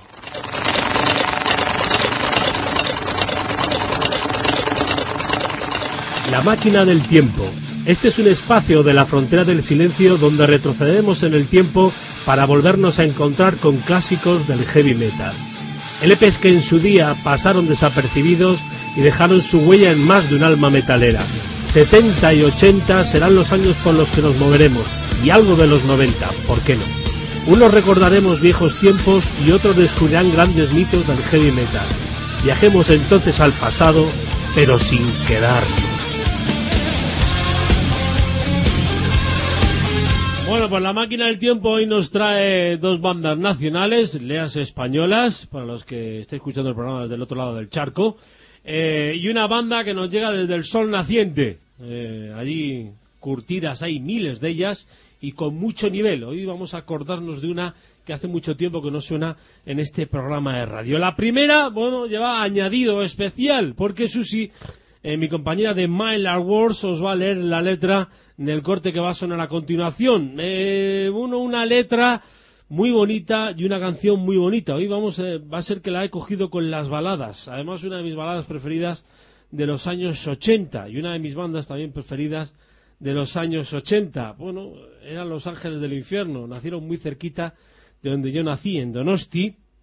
Y bueno, en su segundo trabajo discográfico, un álbum eh, que, bueno, eh, era, digamos, el, bueno, es el sucesor y fue el sucesor de aquel fabuloso pacto con el diablo y que volvieron a dar en el clavo. No era tan contundente, pero la verdad que este Diabólica del año 85 tenía cortes realmente eh, muy, muy potentes. Un álbum que, bueno, entre otras cosas, estaba producido por, bueno, por el sello Wea en sí, y los ingenieros eran Brad Davis y Dennis Herman.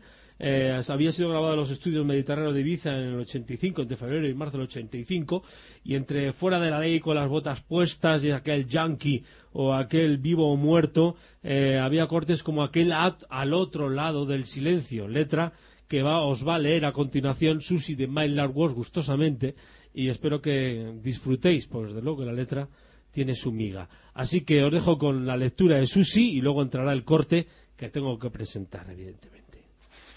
Ángeles del infierno, al otro lado del silencio. Cerré los ojos por un instante y te veo a ti. Imágenes que no se han borrado de un pasado feliz sueños que nunca llegarán a hacerse realidad. Tu nombre escrito en una pared, con el viento hablará. ¿Qué hay, amigo, al otro lado del silencio? ¿Qué hay, amigo, al otro lado del silencio? Canciones que recuerdan lugares suenan para ti, palabras que nunca he olvidado y me hacen sentir sueños que nunca llegarán a hacerse realidad. Tu nombre escrito en una pared, con el viento hablará. ¿Qué hay, amigo, al otro lado del silencio? ¿Qué hay, amigo, al otro lado del silencio? Al otro lado del silencio, la lectura de Susi. Y bueno, ya os digo, tema que venía encerrado en ese fabuloso tras segundo trabajo de la banda Donostia Rangel del Infierno Diabólica del año 85, con un Juan Gallardo que se enseñaba a meter las voces. Ya lo había hecho y siempre lo ha hecho en Los Ángeles del Infierno. Roberto Álvarez y Manu García las guitarras, Santi Rubio al bajo, Iñaki Munita se encarga de meter la batería. Un gran trabajo y en el recuerdo pues nos ha quedado ese fabuloso al otro lado del silencio, que es el corte que va a sonar en breve para que todos lo escuchéis. Eh, debería haber sido empalmado o solapado sobre la lectura de Susi, pero bueno, ya os he dicho que el, CD de la izquierda ha hecho rip descaradamente a Descanse en Paz y así que tengo que hacer la jugada maestra de ir buscando poco a poco hasta que llegue al otro lado del silencio.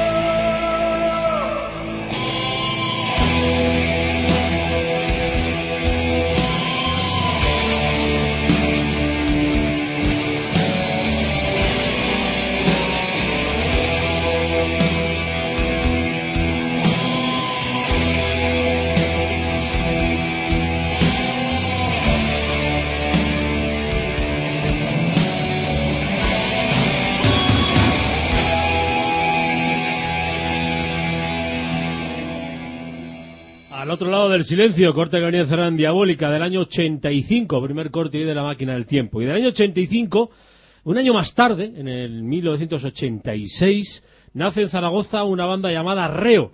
En el 88 sacaron su único trabajo discográfico, un EP que contenía cuatro cortes y en el 89 ganaron, no, no ganaron, no, quedaron segundos en el Villa de Bilbao. Ya que os voy a contar una pequeña anécdota. En aquel Villa de Bilbao, que era el primer Villa Bilbao, eh, eh, un servidor estaba de jurado y bueno, estuvo disputada la cosa entre Reo y Tokio, los madrileños que fueron los que ganaron el concurso, pero Reo quedó los segundos, que es la banda que va a sonar a continuación. Después de eso, en el mismo año, telonearon a los grandes Uraya Hip. Después de eso, pues la banda desapareció. Este EP se grabó en los fabulosos Tsunami de Donosti.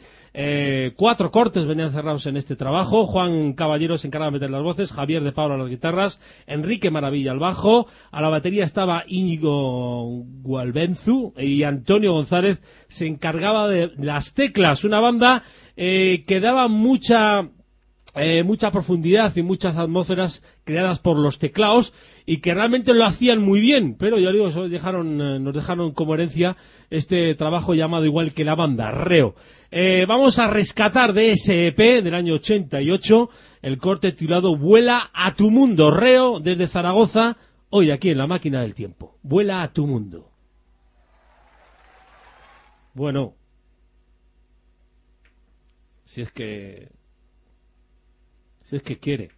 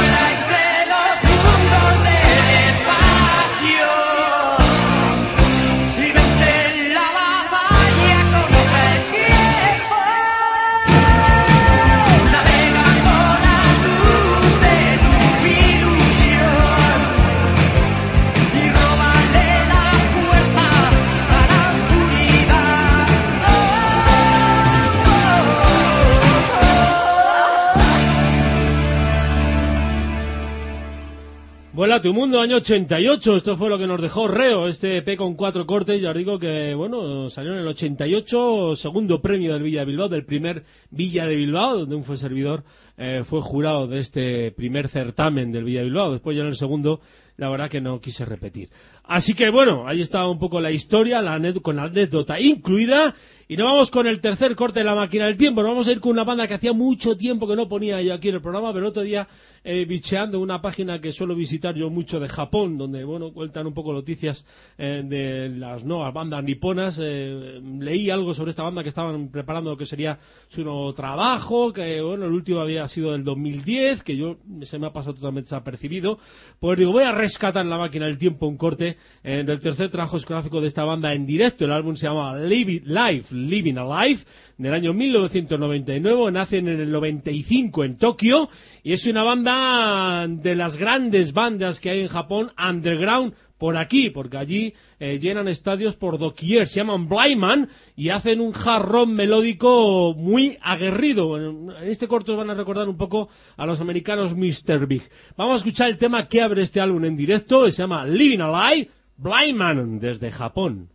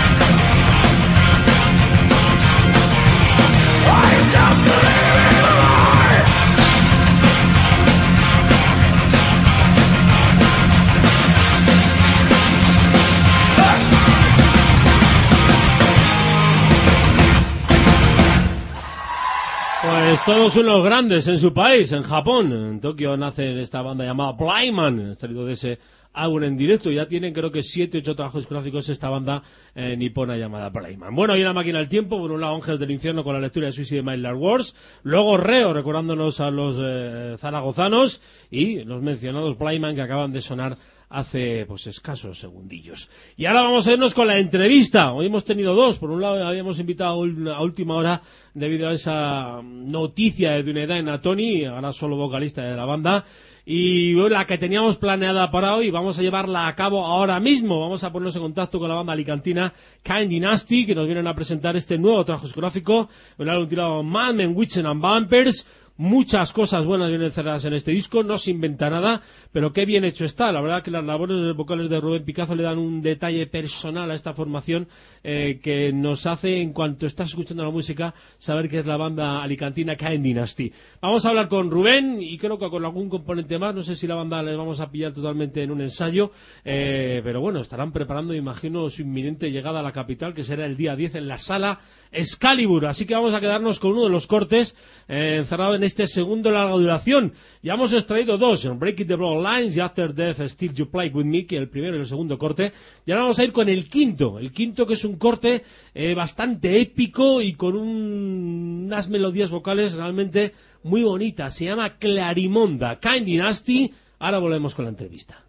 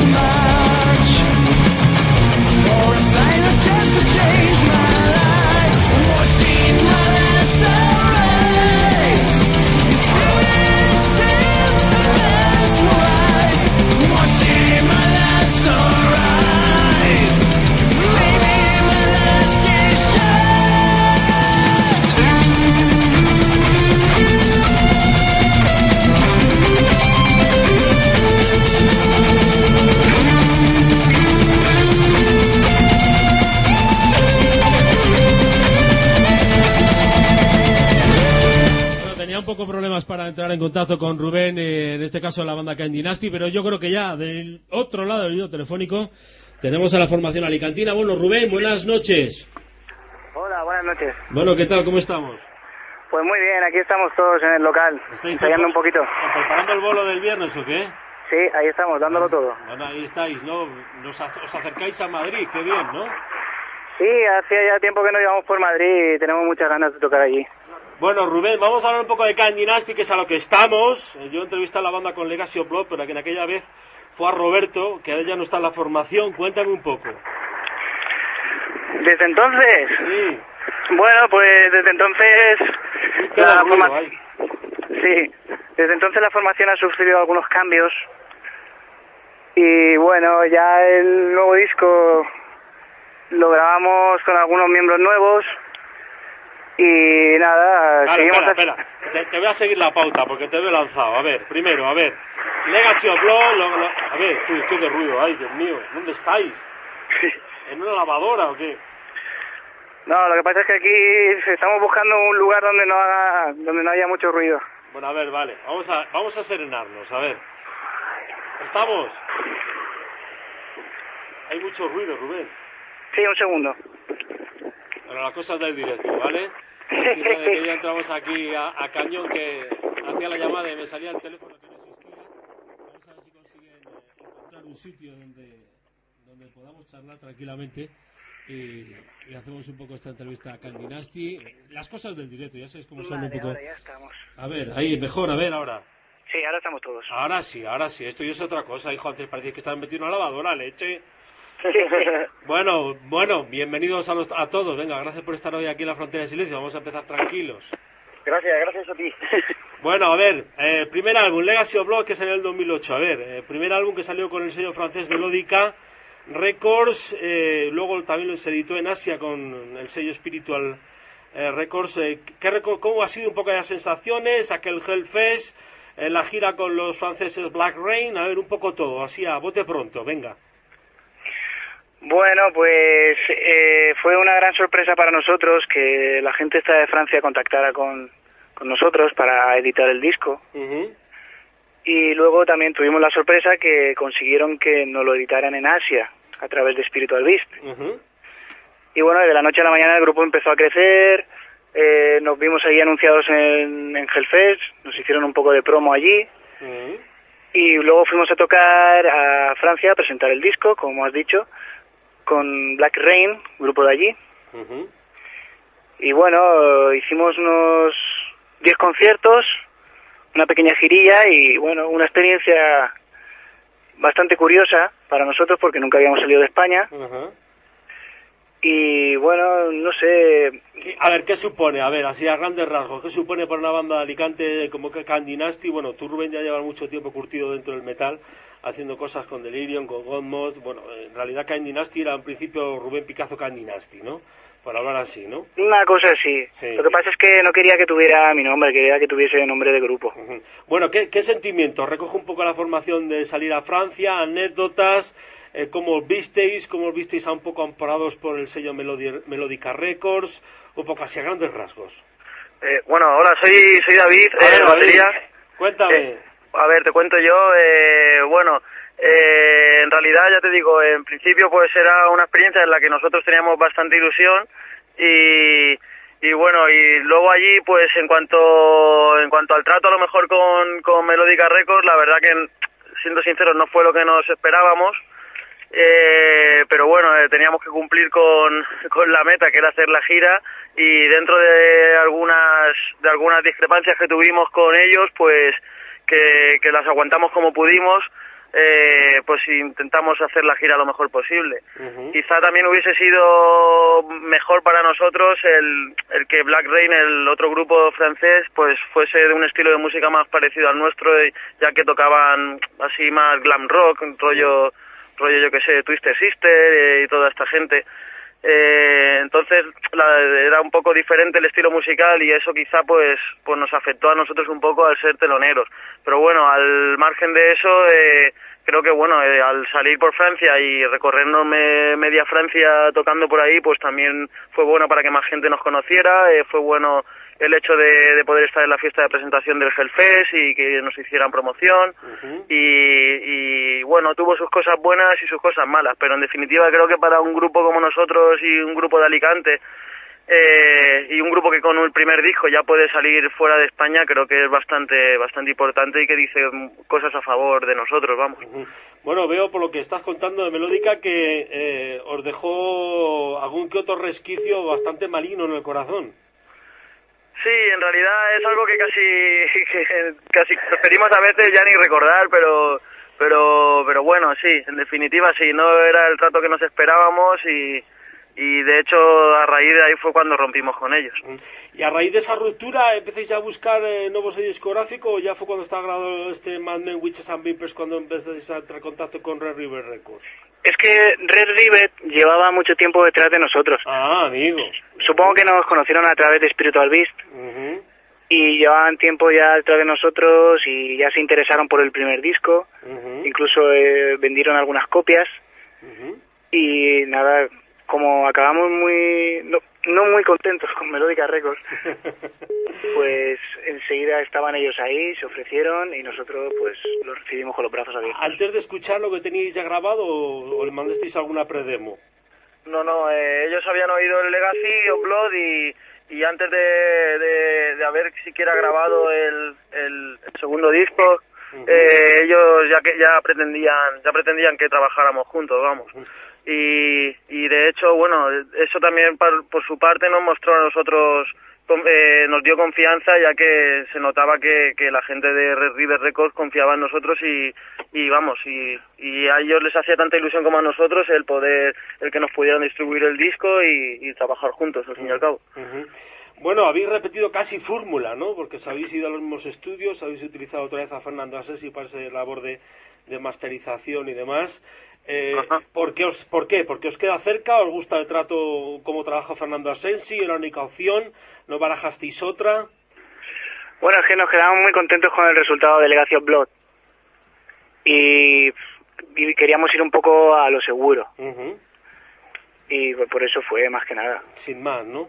Sí, lo cual tampoco descarta que a lo mejor que, que también eh, de aquí al futuro igual probemos algo diferente por buscar un sonido diferente o, o no sé, estamos, la verdad que cuando ya estemos más centrados en la grabación de, del tercer disco, que imagino que será ya de cara al año que viene, eh, pues no sé, lo, lo, discutiremos, pero es posible que no, que no repitamos estudio. Bueno, Mad Men, Witches and Vampires, en un principio, eh, bueno, no sé si os etiquetasteis vosotros o os etiquetó el personal como Vampire Metal, no sé si al principio era un poco la idea de, de la banda de utilizar siempre los textos de, de los vampiros que seguís manteniendo en este segundo trabajo escográfico, Rubén. Sí, es que empezamos con una imagen bastante oscura. Siempre nos ha gustado el cuero y mm, no sé, como algunos tenemos influencias de metal extremo también, pues quizá todo influye. La temática vampírica también, porque es un tema que nos ha gustado siempre y está plasmado en las letras, en el concepto del grupo y la gente pues lo acabó diciendo. Creo que algún día lo empezó a decir alguien en un concierto de así de cachondeo, Vampire y Heavy Metal, y ya nos gustó y, y dijimos, pues mira, es una original. escénicamente en directo también plasmáis mucho ese vampirismo, ¿no? Lo intentamos, lo, intentamos. lo intentamos eh, sin pasarnos, para no parecer una banda de gothic metal o una banda de black metal. Bueno, ¿os, etiquetáis como Power o os alejáis también un poco de la etiqueta del Power? Yo creo que tenemos un poquito de todo. Hay un poco de todo, ¿no? En el seno de Candinasti. Intentamos combinarlo todo. sinceramente para mí también hay, hay muchos grupos hoy en día que, que a lo mejor para mí no son power, pero ya se les etiquetan power. Incluso nosotros, aunque no quisiéramos hacer power metal, eh, por la música que hacemos ya hay mucha gente que nos etiqueta ahí. eh, no sé, para mí el power quizá es más, pues yo qué sé, lo que puede hacer Halloween o Gamma Ray, grupos así, y vale que nosotros tenemos mucho doble bombo y canciones rápidas, pero pero no sé, el tipo de estribillos y las melodías en definitiva no creo que creo que son más suelen ser más oscuras y y no sé si a eso se le llama power metal, en fin, por, bien, pero para mí es heavy metal y, Ah. y, y bueno, y lo de vampiric metal es una forma de definir de intentar diferenciarnos de lo demás. de los No, demás, sí, ya. yo no estoy de acuerdo con lo de Power Metal, por ejemplo, para utilizar para en Dynasty. Yo creo que te, abrís mucho más el abanico, ¿no? Hay mucho, basta- bastante más abertura musical que, que el Power, ¿no? Pero bueno, Exactamente. Era, era un poco por decirlo así. Bueno, repetí fórmula también con portada, en este caso otra vez con el murciano Nanderas, con Fernando. No, no, la, po- la portada no es de Fernandera, la portada es de otro chico que se llama Pablo. Es ¿Cómo que no? es Pablo y su, su apodo es Ferdez. Ah, Entonces, la gente se confunde con Fernanderas. aquí pone Fernando Navarro Nanderas. Nanderas hizo el diseño del libreto. Ah, del libreto. Ah, ah, ah, ah, o sea, ah, las fotos. Ah, ah, ah, ah. Sí, tanto el primer disco como el segundo hemos contado con Fernanderas y con Ferdez. Uno para la portada y el otro para el diseño del Eh, libreto. eso. Bueno, una portada con más color, ¿no? Habéis utilizado esta vez el rojo sangre. Sí. Y la chica, no sé, a lo mejor es que yo soy muy friki, pero es que en cada mano lleva un símbolo que es lo mismo, pero es diferente. Sí, es que mm, queríamos eh, queríamos reflejar una especie de futuro apocalíptico, una especie de vuelta al medievo. Mm, no sé, un futuro fantástico y claro, en una mano puedes ver que lleva una pistola y la otra lleva una espada. Y es esa mezcla de conceptos. Lo que jugáis, ¿no? Bueno, en este disco habéis trabajado mucho. Bueno, Rubén, te encargas de casi todo: eh, letra, música. Eh, ¿Nos dejas a tus compañeros Baza o que os que eres muy No, por supuesto que les dejo baza. Lo que pasa es que yo compongo muchísimo y casi siempre hago casi todo el trabajo, pero yo les paso a ellos las canciones y ellos les dan su toque personal. Eh, David hace sus redobles, hace sus ritmos como él quiere, luego los guitarristas hacen sus solos y el bajista también hace sus líneas, o sea que incluso ellos están tienen libertad, completa libertad para modificar o para mejorar cualquier parte. Oye, hay un trabajo muy muy muy arduo, ¿no? En, en sobre todo en orquestación. Eh, ¿Os ha costado mucho trabajo llevarlo, plasmarlo al, al estudio de grabación? No, la verdad es que la orquestación hoy en día, gracias a, a los midis, Mm. puedes componer todo lo que quieras, no sé, y luego en el estudio, pues ya con bancos de sonidos reales, lo adaptas a lo que tú quieres. Solo hay que tener un poquito de imaginación. Bueno, el disco lo grabado solo un guitarra, ¿no? JJ Ruiz, ¿no? En este caso sí. En este caso sí, luego ha entrado el nuevo, ¿no? Un nuevo guitarrista. Sí, bueno, ahora tenemos dos guitarristas. Pablo, que es el segundo. Sí, eh, Estabais seguros, ¿no? Queréis tener un tan de dos guitarras, un poco para la música que hacéis, estaba claro. sí, no, desde luego. Incluso buscaremos un teclado también. Ah, eso es lo que te iba a decir también, ¿no? Queréis, a- a, mm, digamos, mostrar... Porque que tiréis, ¿todos ampliado? Eh, En principio sí. En principio lo intentamos, pero parece ser que por- eh, pues quizá a veces por un poco de falta de medios, ¿no? Pues luego de cara al directo no sonaba lo bien que quisiéramos y al final decidimos dejar los samples y, y dejar los sonidos de teclado y al final tocar en directo guitarra, bajo, batería y voz. Y, y bueno, el- en el momento en el que encontremos un teclista, pues pues ya ya pasaremos a, hacerlo a hacer todas las orquestaciones, evidentemente. y bueno, y ahora que lo has dicho, ahora que lo has comentado, eh, queríamos decir que JJ ya no está entre nosotros. Ah, ¿no? No, y lo que pasa es que hemos encontrado un guitarrista súper bueno que está aquí con nosotros, se llama Denis, y bueno, tocará con nosotros en Madrid y de ahora en adelante también. Oye, ¿tenéis problemas con los guitarras o qué? No, bueno, lo que pasa es que esto es, difícil de llevar. Es que es difícil de llevar, sobre todo cuando tienes hijos y cuando tienes trabajos que no son compatibles y hay gente que no puede seguir. Ujú. Estáis muy abiertos, me imagino que Red River os estará viendo un poquito el mercado fuera y vosotros ya con el anterior disco ya habéis pocoteado en Francia. Me imagino que estaréis eh, expectantes y abiertos un poco a esa salida internacional que puede tener la banda, ¿no? Claro, no, el objetivo de Red Rivet es llevarnos allí, a Japón, Mm. en cuanto puedan. Y el nuestro ir. Evidentemente. Hombre, si, si, si se toca el mercado japonés con un poco de suerte, ya sabes que los japoneses son frikis y se puede Sí, sí. conseguir muchas cosas, ¿eh? y tanto, y tanto. No, de hecho estamos abiertos a cualquier cualquier gira, cualquier cualquier cosa que nos pueda salir en el extranjero, estamos totalmente abiertos a, hacerla. Habría que organizarlo, evidentemente, pero pero desde luego nuestras intenciones son esas. Y cuanto más lejos podamos llegar, mejor.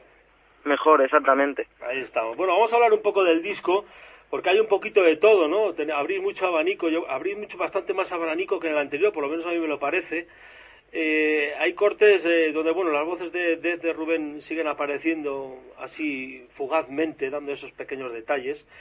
Eh, hay cortes muy diferentes, por ejemplo, de Clarimonda que acaba de sonar a, por ejemplo, Breaking the Bloodlines, hay mucha diferencia, ¿no? Las épocas, ¿no? También. Sí, bueno, es que Clarimonda es un tema que rescaté y arreglé para este disco, porque esa canción estaba en una maqueta mm. que yo hice en 2004. Madre mía y una maqueta y bueno grabada de aquella manera con una caja de ritmos en mi casa con un ordenador como pude. Y con los conocimientos que tengo ahora de armonía pues dije esta canción la arreglo ahora y la grabo y se va a quedar chulísima y Breaking es una canción más nueva más madura quizá más enfocada a lo que hace el grupo. Y bueno lo que dices de la versatilidad de la música que hay en todo el disco eh, queríamos dar una vuelta de tuerca más que con Legacy of Blood. Queríamos conseguir un sonido oscuro, pero que siguiera siendo potente y enérgico. No yéndonos, no sé... Intentar a definir el grupo, quizás. Sí, una, un sonido, bastante personal. Y que intentar separar dentro de lo que es el heavy metal, pues eso, intentar tener nuestra propia identidad, que no sé, una de nuestras metas se puede decir que sería el que, como pasa con grandes grupos, ¿no? Que oyes dos, dos riffs de ellos y dices, a lo mejor la canción es nueva, no la has oído nunca y dices, coño, este grupo es tal. Pues eso es un poco también lo que, lo que hemos intentado que, o empezamos a intentar a raíz también sobre todo de este disco nuevo. y, y, espero que, que lo consigamos, si no, si no lo hemos conseguido aún con este, por, con los futuros, vamos. Hombre, lleváis buen camino, ¿eh? ¿eh? Yo creo que es fácil reconocible la música de Candy Nasty, a mí por lo menos me lo parece. Eh, muchas gracias. Porque ya te digo, esa es una de, de nuestras pretensiones y, y, y, para nada, y no es nada fácil en realidad, y más con la de grupos, cantidad de grupos que hay hoy en día, eh, cada vez es más difícil distinguirse de, de, lo genérico o de los demás. Oye, otro tema que a mí me gusta mucho es After Death Still You Play With Me, que lo puse la semana pasada. a mí también, ese es el que de los que más me gusta a mí también. Es un tema muy cambiante, muy abierto, eh, se juega mucho con, con, los ritmos, ¿no? Sí, muy bueno para directo. Lo habéis probado ya, catado absolutamente, estoy seguro, ¿no? Sí, como que con él podemos jugar mucho con el público y la gente responde muy bien. Y también luego tienes, pues, hombre, empieza de una, empieza bastante un, un, poco, parece que va a ser una canción tirando un poco industrial, pero luego de repente se vuelve así bastante más a nuestro estilo, más al heavy, digamos, y, y luego y luego la verdad que tiene en medio unos cambios de ritmo que a mí personalmente tiene un puente cuando entra la voz gutural y luego con el solo de guitarra que está la verdad que muy conseguido. Y, y de cara al directo pues esa canción la verdad que se nota también que la gente es de, la, de las canciones que mejor recibe. Bueno, impactante es la intro de, de Waiting for Death, Rubén. Con Waiting for Death estamos empezando los conciertos y, mm. y aprovechando la intro, lógicamente. ¿eh? Creo que es algo que también nos define bastante porque la gente ya escuchando esa intro mm. ya parece que se prepara para el infierno que les viene encima. Oye, sin embargo muy diferentes de Ball My Cry, ya que estamos un poco puestos en esa tesitura que es el siguiente corte, sumamente diferente al anterior. Devil May Cry sí, es un tema rápido, directo, pero tiene alguna que otra cosa mm, curiosa en, el estribillo, tiene alguna orquestación mm. que hace que el tema suene elegante, a la vez que agresivo.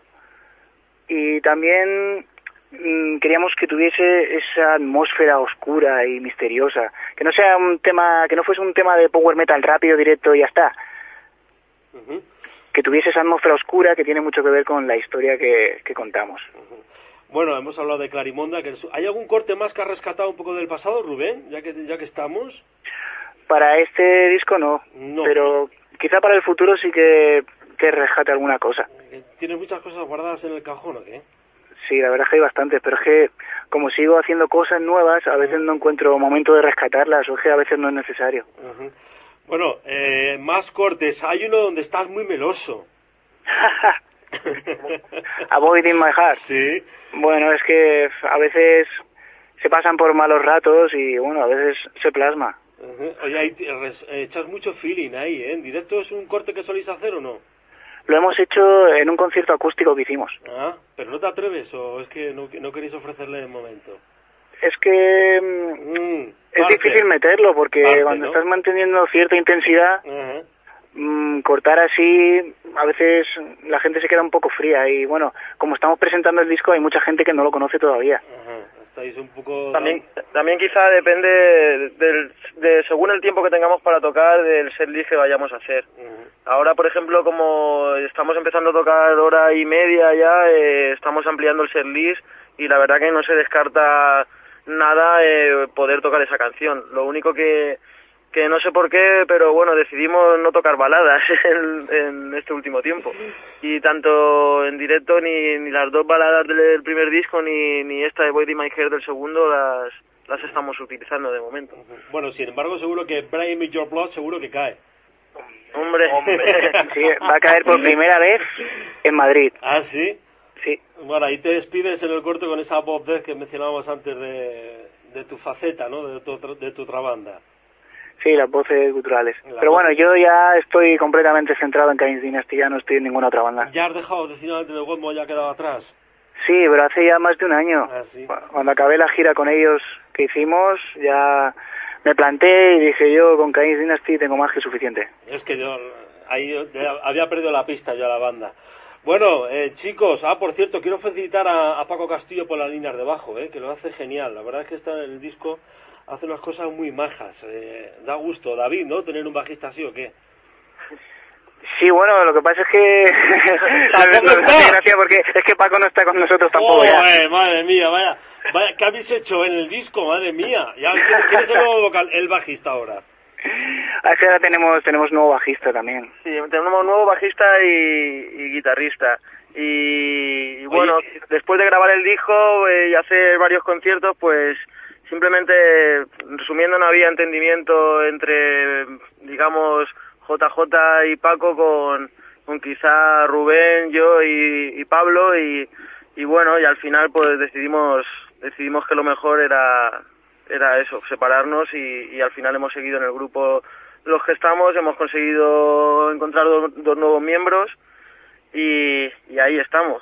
Lo que pasa es que esto lo hemos llevado de una forma muy discreta. No, no, ya me imagino, porque, yo he estado cotilleando y no he visto nada, o sea que fíjate. Es que, claro, los cambios a veces afectan a los grupos y, bueno, nosotros somos un grupo que nos apoyamos bastante en nuestra imagen de, de, las portadas de nuestros discos.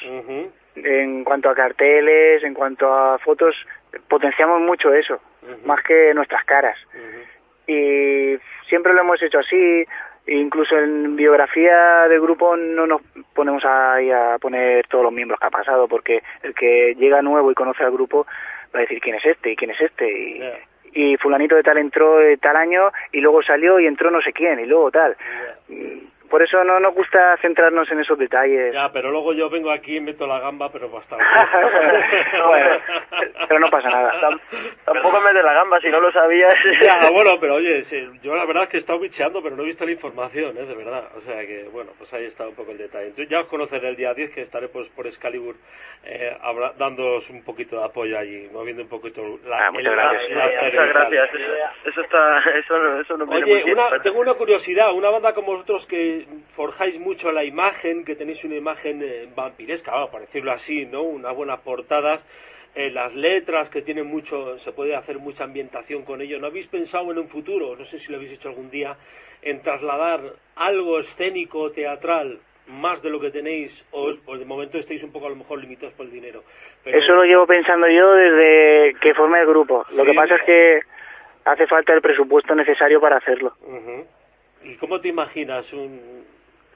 Pues yo me imagino algo muy teatral y me imagino incluso actores en el escenario y, y me imagino un cementerio en directo con, con chicas desnudas. llenas de sangre por todos lados y hacer algo muy vampiresco la verdad que estaría sería lo ideal mucho espectáculo mucho espectáculo visual también aparte de instrumental evidentemente a mí me gustaría verlo, oye.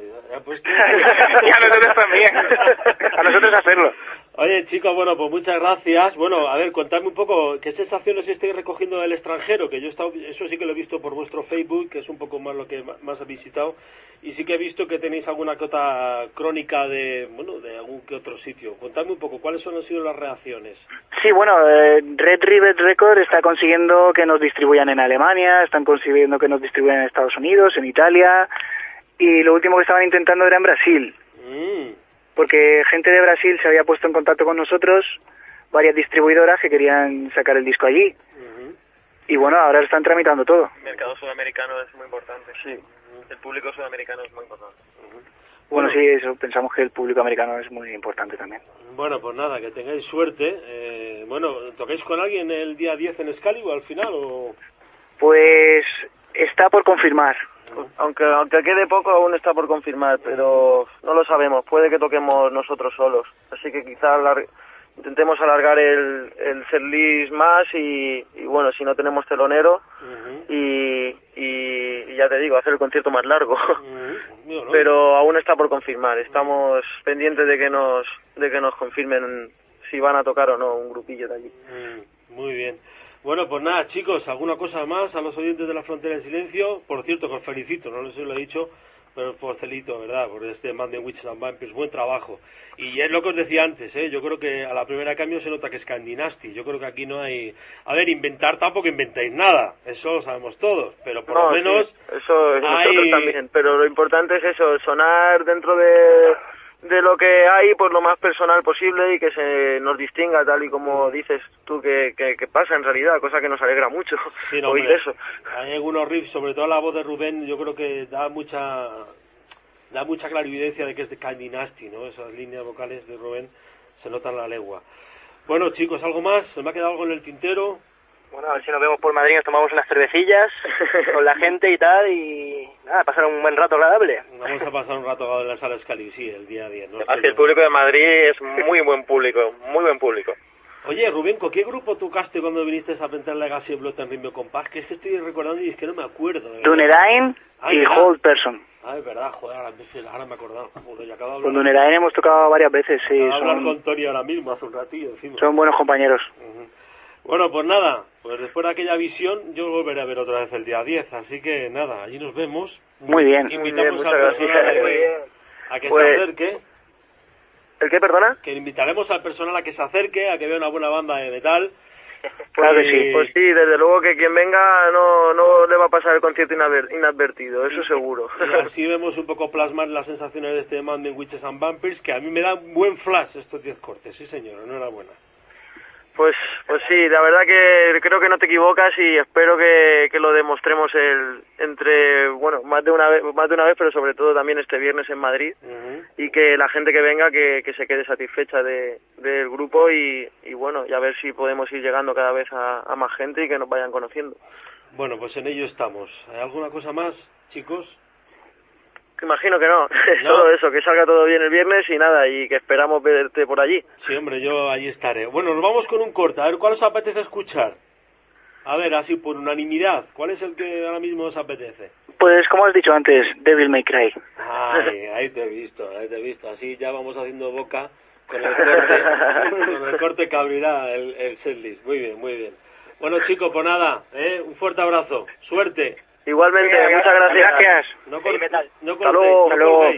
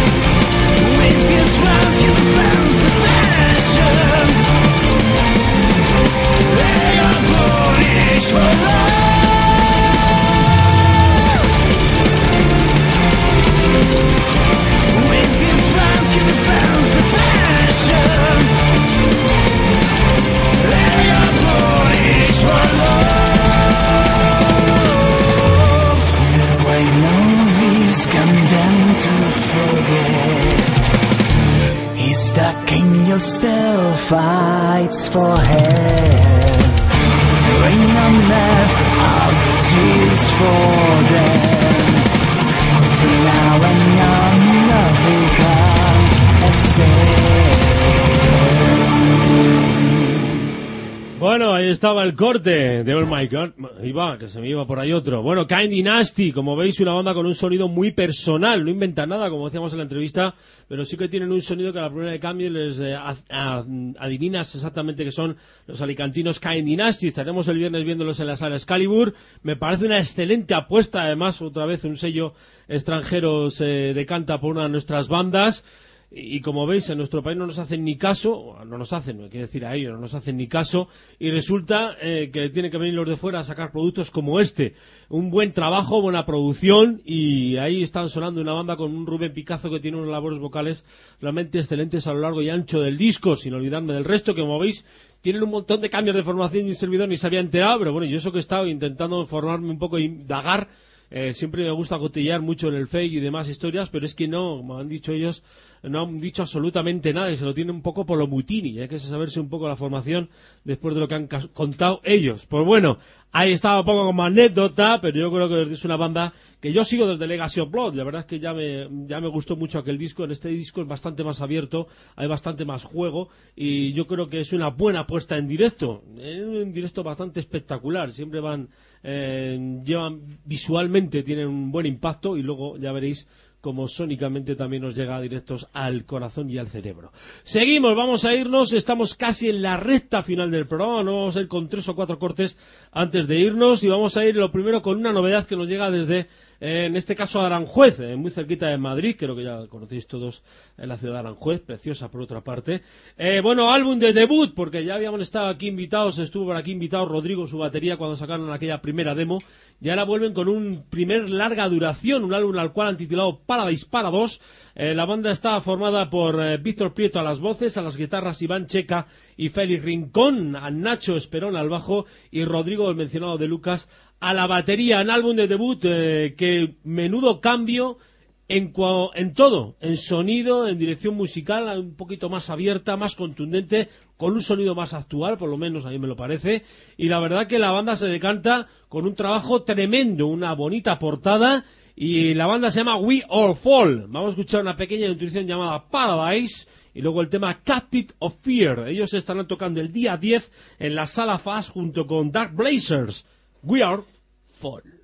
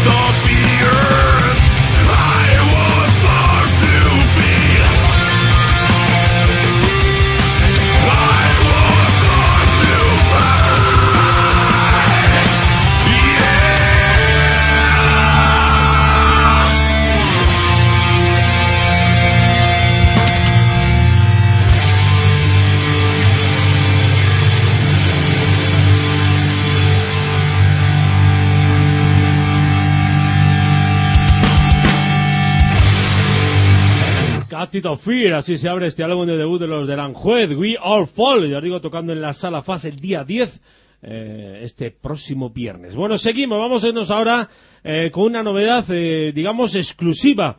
¿Por qué no? Porque esto todavía no ha salido, es una premezcla, como se dice aquel, y me hace mucha ilusión presentarla, porque la verdad que hace mucho tiempo, hace, bueno, mucho tiempo, no, no recuerdo exactamente el tiempo que hace, pero hace ya bastante tiempo, un servidor tuvo el honor y la suerte de entrevistar vía mail a un, toda una leyenda del metal chileno, el señor Néstor Leal. Él, bueno, pues eh, tiene una banda de hace ya mucho tiempo llamada Feedback. En esa entrevista repasamos largo y tendido la, la vida de este gran músico chileno, eh, que se fue en los 80, pues eh, viajó a Europa, estuvo durante mucho tiempo viviendo en Bélgica, y allí tuvo una banda llamada Equinos. Bueno, en esa entrevista repasamos un poco largo y tendido esa vida, larga vida e interesante vida de Néstor Leal, y está trabajando en lo que es por fin su álbum grande, grande porque por fin lo va a conseguir, lo va a hacer en edición doble. Eh, eh, lo que os va a poner ahora es, eh, irá encerrado en, en uno de esos CDs. Es una premezcla, pero vais a ver que suena, pero que muy, muy bien. El corte en sí nació en esa época donde estuvo el señor Néstor en Europa, pero el corte no lo llegó a grabar. De hecho, en, la, en el corte en sí hay un pequeño guiño al inicio que se acuerda un poco de aquella época. bueno, ahora se ha permitido el lujo de grabarlo y de qué forma. Esto irá encerrado, ya os digo, en el nuevo álbum de Feedback, el álbum grandioso de Feedback. El corte se llama Dudu Sloan. El señor Néstor Leal se encarga de voces y guitarra y de verdad que suena muy bien. Esto es heavy metal la vieja usanza, bien ejecutado, bien hecho y de la mano de un mago, de una leyenda, Néstor Leal. Feedback, Dudu Slow. Bueno, Ya está el CD haciéndome travesuras. La verdad que algunas veces uno piensa, ¿por qué en la radio siempre ocurren estas cosas y siempre me pasan a mí? ¿Por qué siempre se rompe un CD cuando no se debe romper? Así que esto es habitual ya en Radio Almenar, en el 106.7 de tu día de frecuencia modulada. Habitual en la frontera de silencio muchas veces y ahora resulta que, pues, eh, cosas que pasan. El directo el mal llamado directo que muchas veces nos juega y nos juega una puñalada trapera. Pero como yo soy un cansino y un pesado, voy a conseguir que el mago, en la gran leyenda Néstor Leal Feedback, suene. Do slow. Así suena.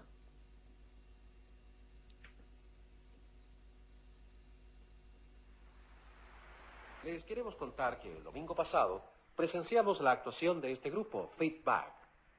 Lo vamos a catalogar con una sola palabra, profesionales. Su espectáculo, tanto musical como escénico, es muy bueno y nada tiene que envidiar a conjuntos de otras latitudes.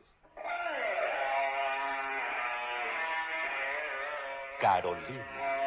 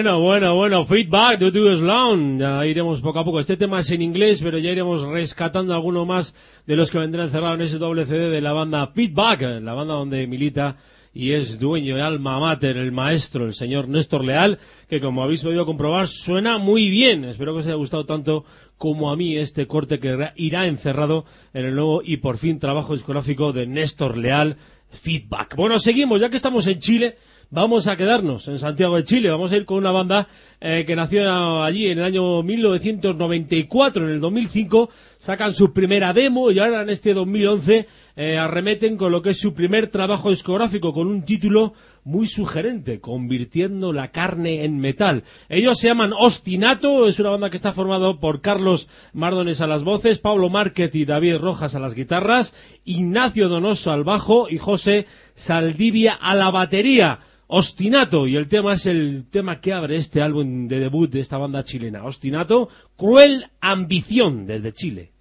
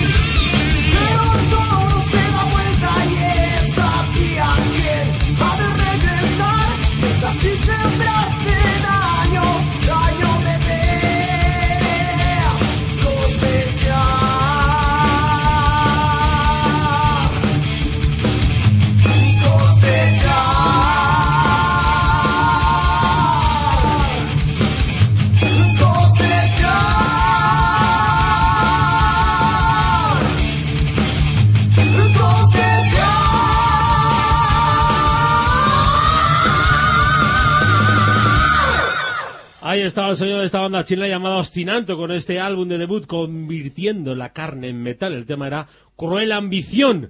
Ahí tenemos dos bandas chilenas, la legendaria Feedback, comandada por Néstor Leal, y Ostinato. Creo que ambas van a hacer bolos o conciertos, en este caso, juntos, y mi información no está mal, por ahí un poco las cosas andan. Bueno, después de esto, pues ha llegado el punto y final de este programa de radio llamado La Frontera de Silencio.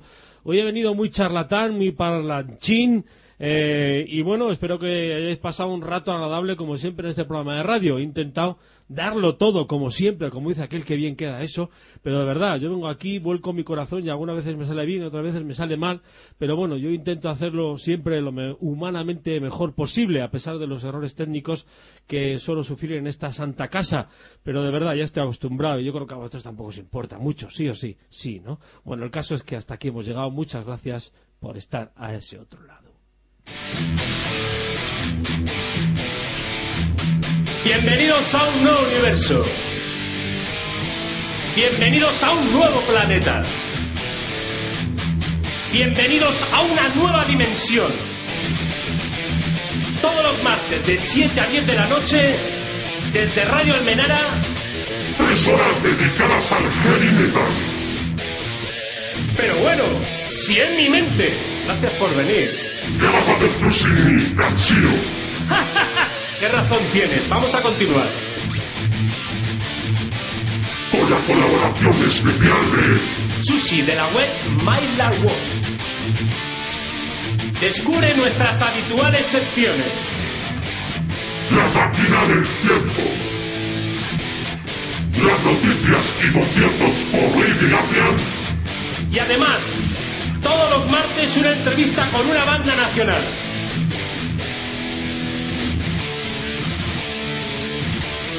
Tres horas que puedes descargarte desde el blog o el stage del programa. Y a las guitarras Tony de Off Topic. Mil gracias.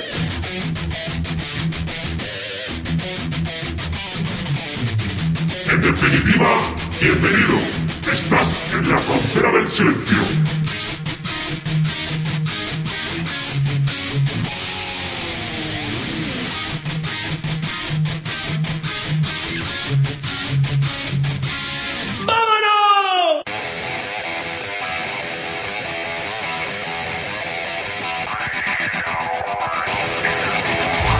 Pues que lo que me he plantado en tres horas y media de programa hoy, aquí en la Frontera del Silencio, en Radio Menal 106.7. Eh, ya os digo, espero que hayáis pasado rato agradable, sonriendo siempre, disfrutando del metal.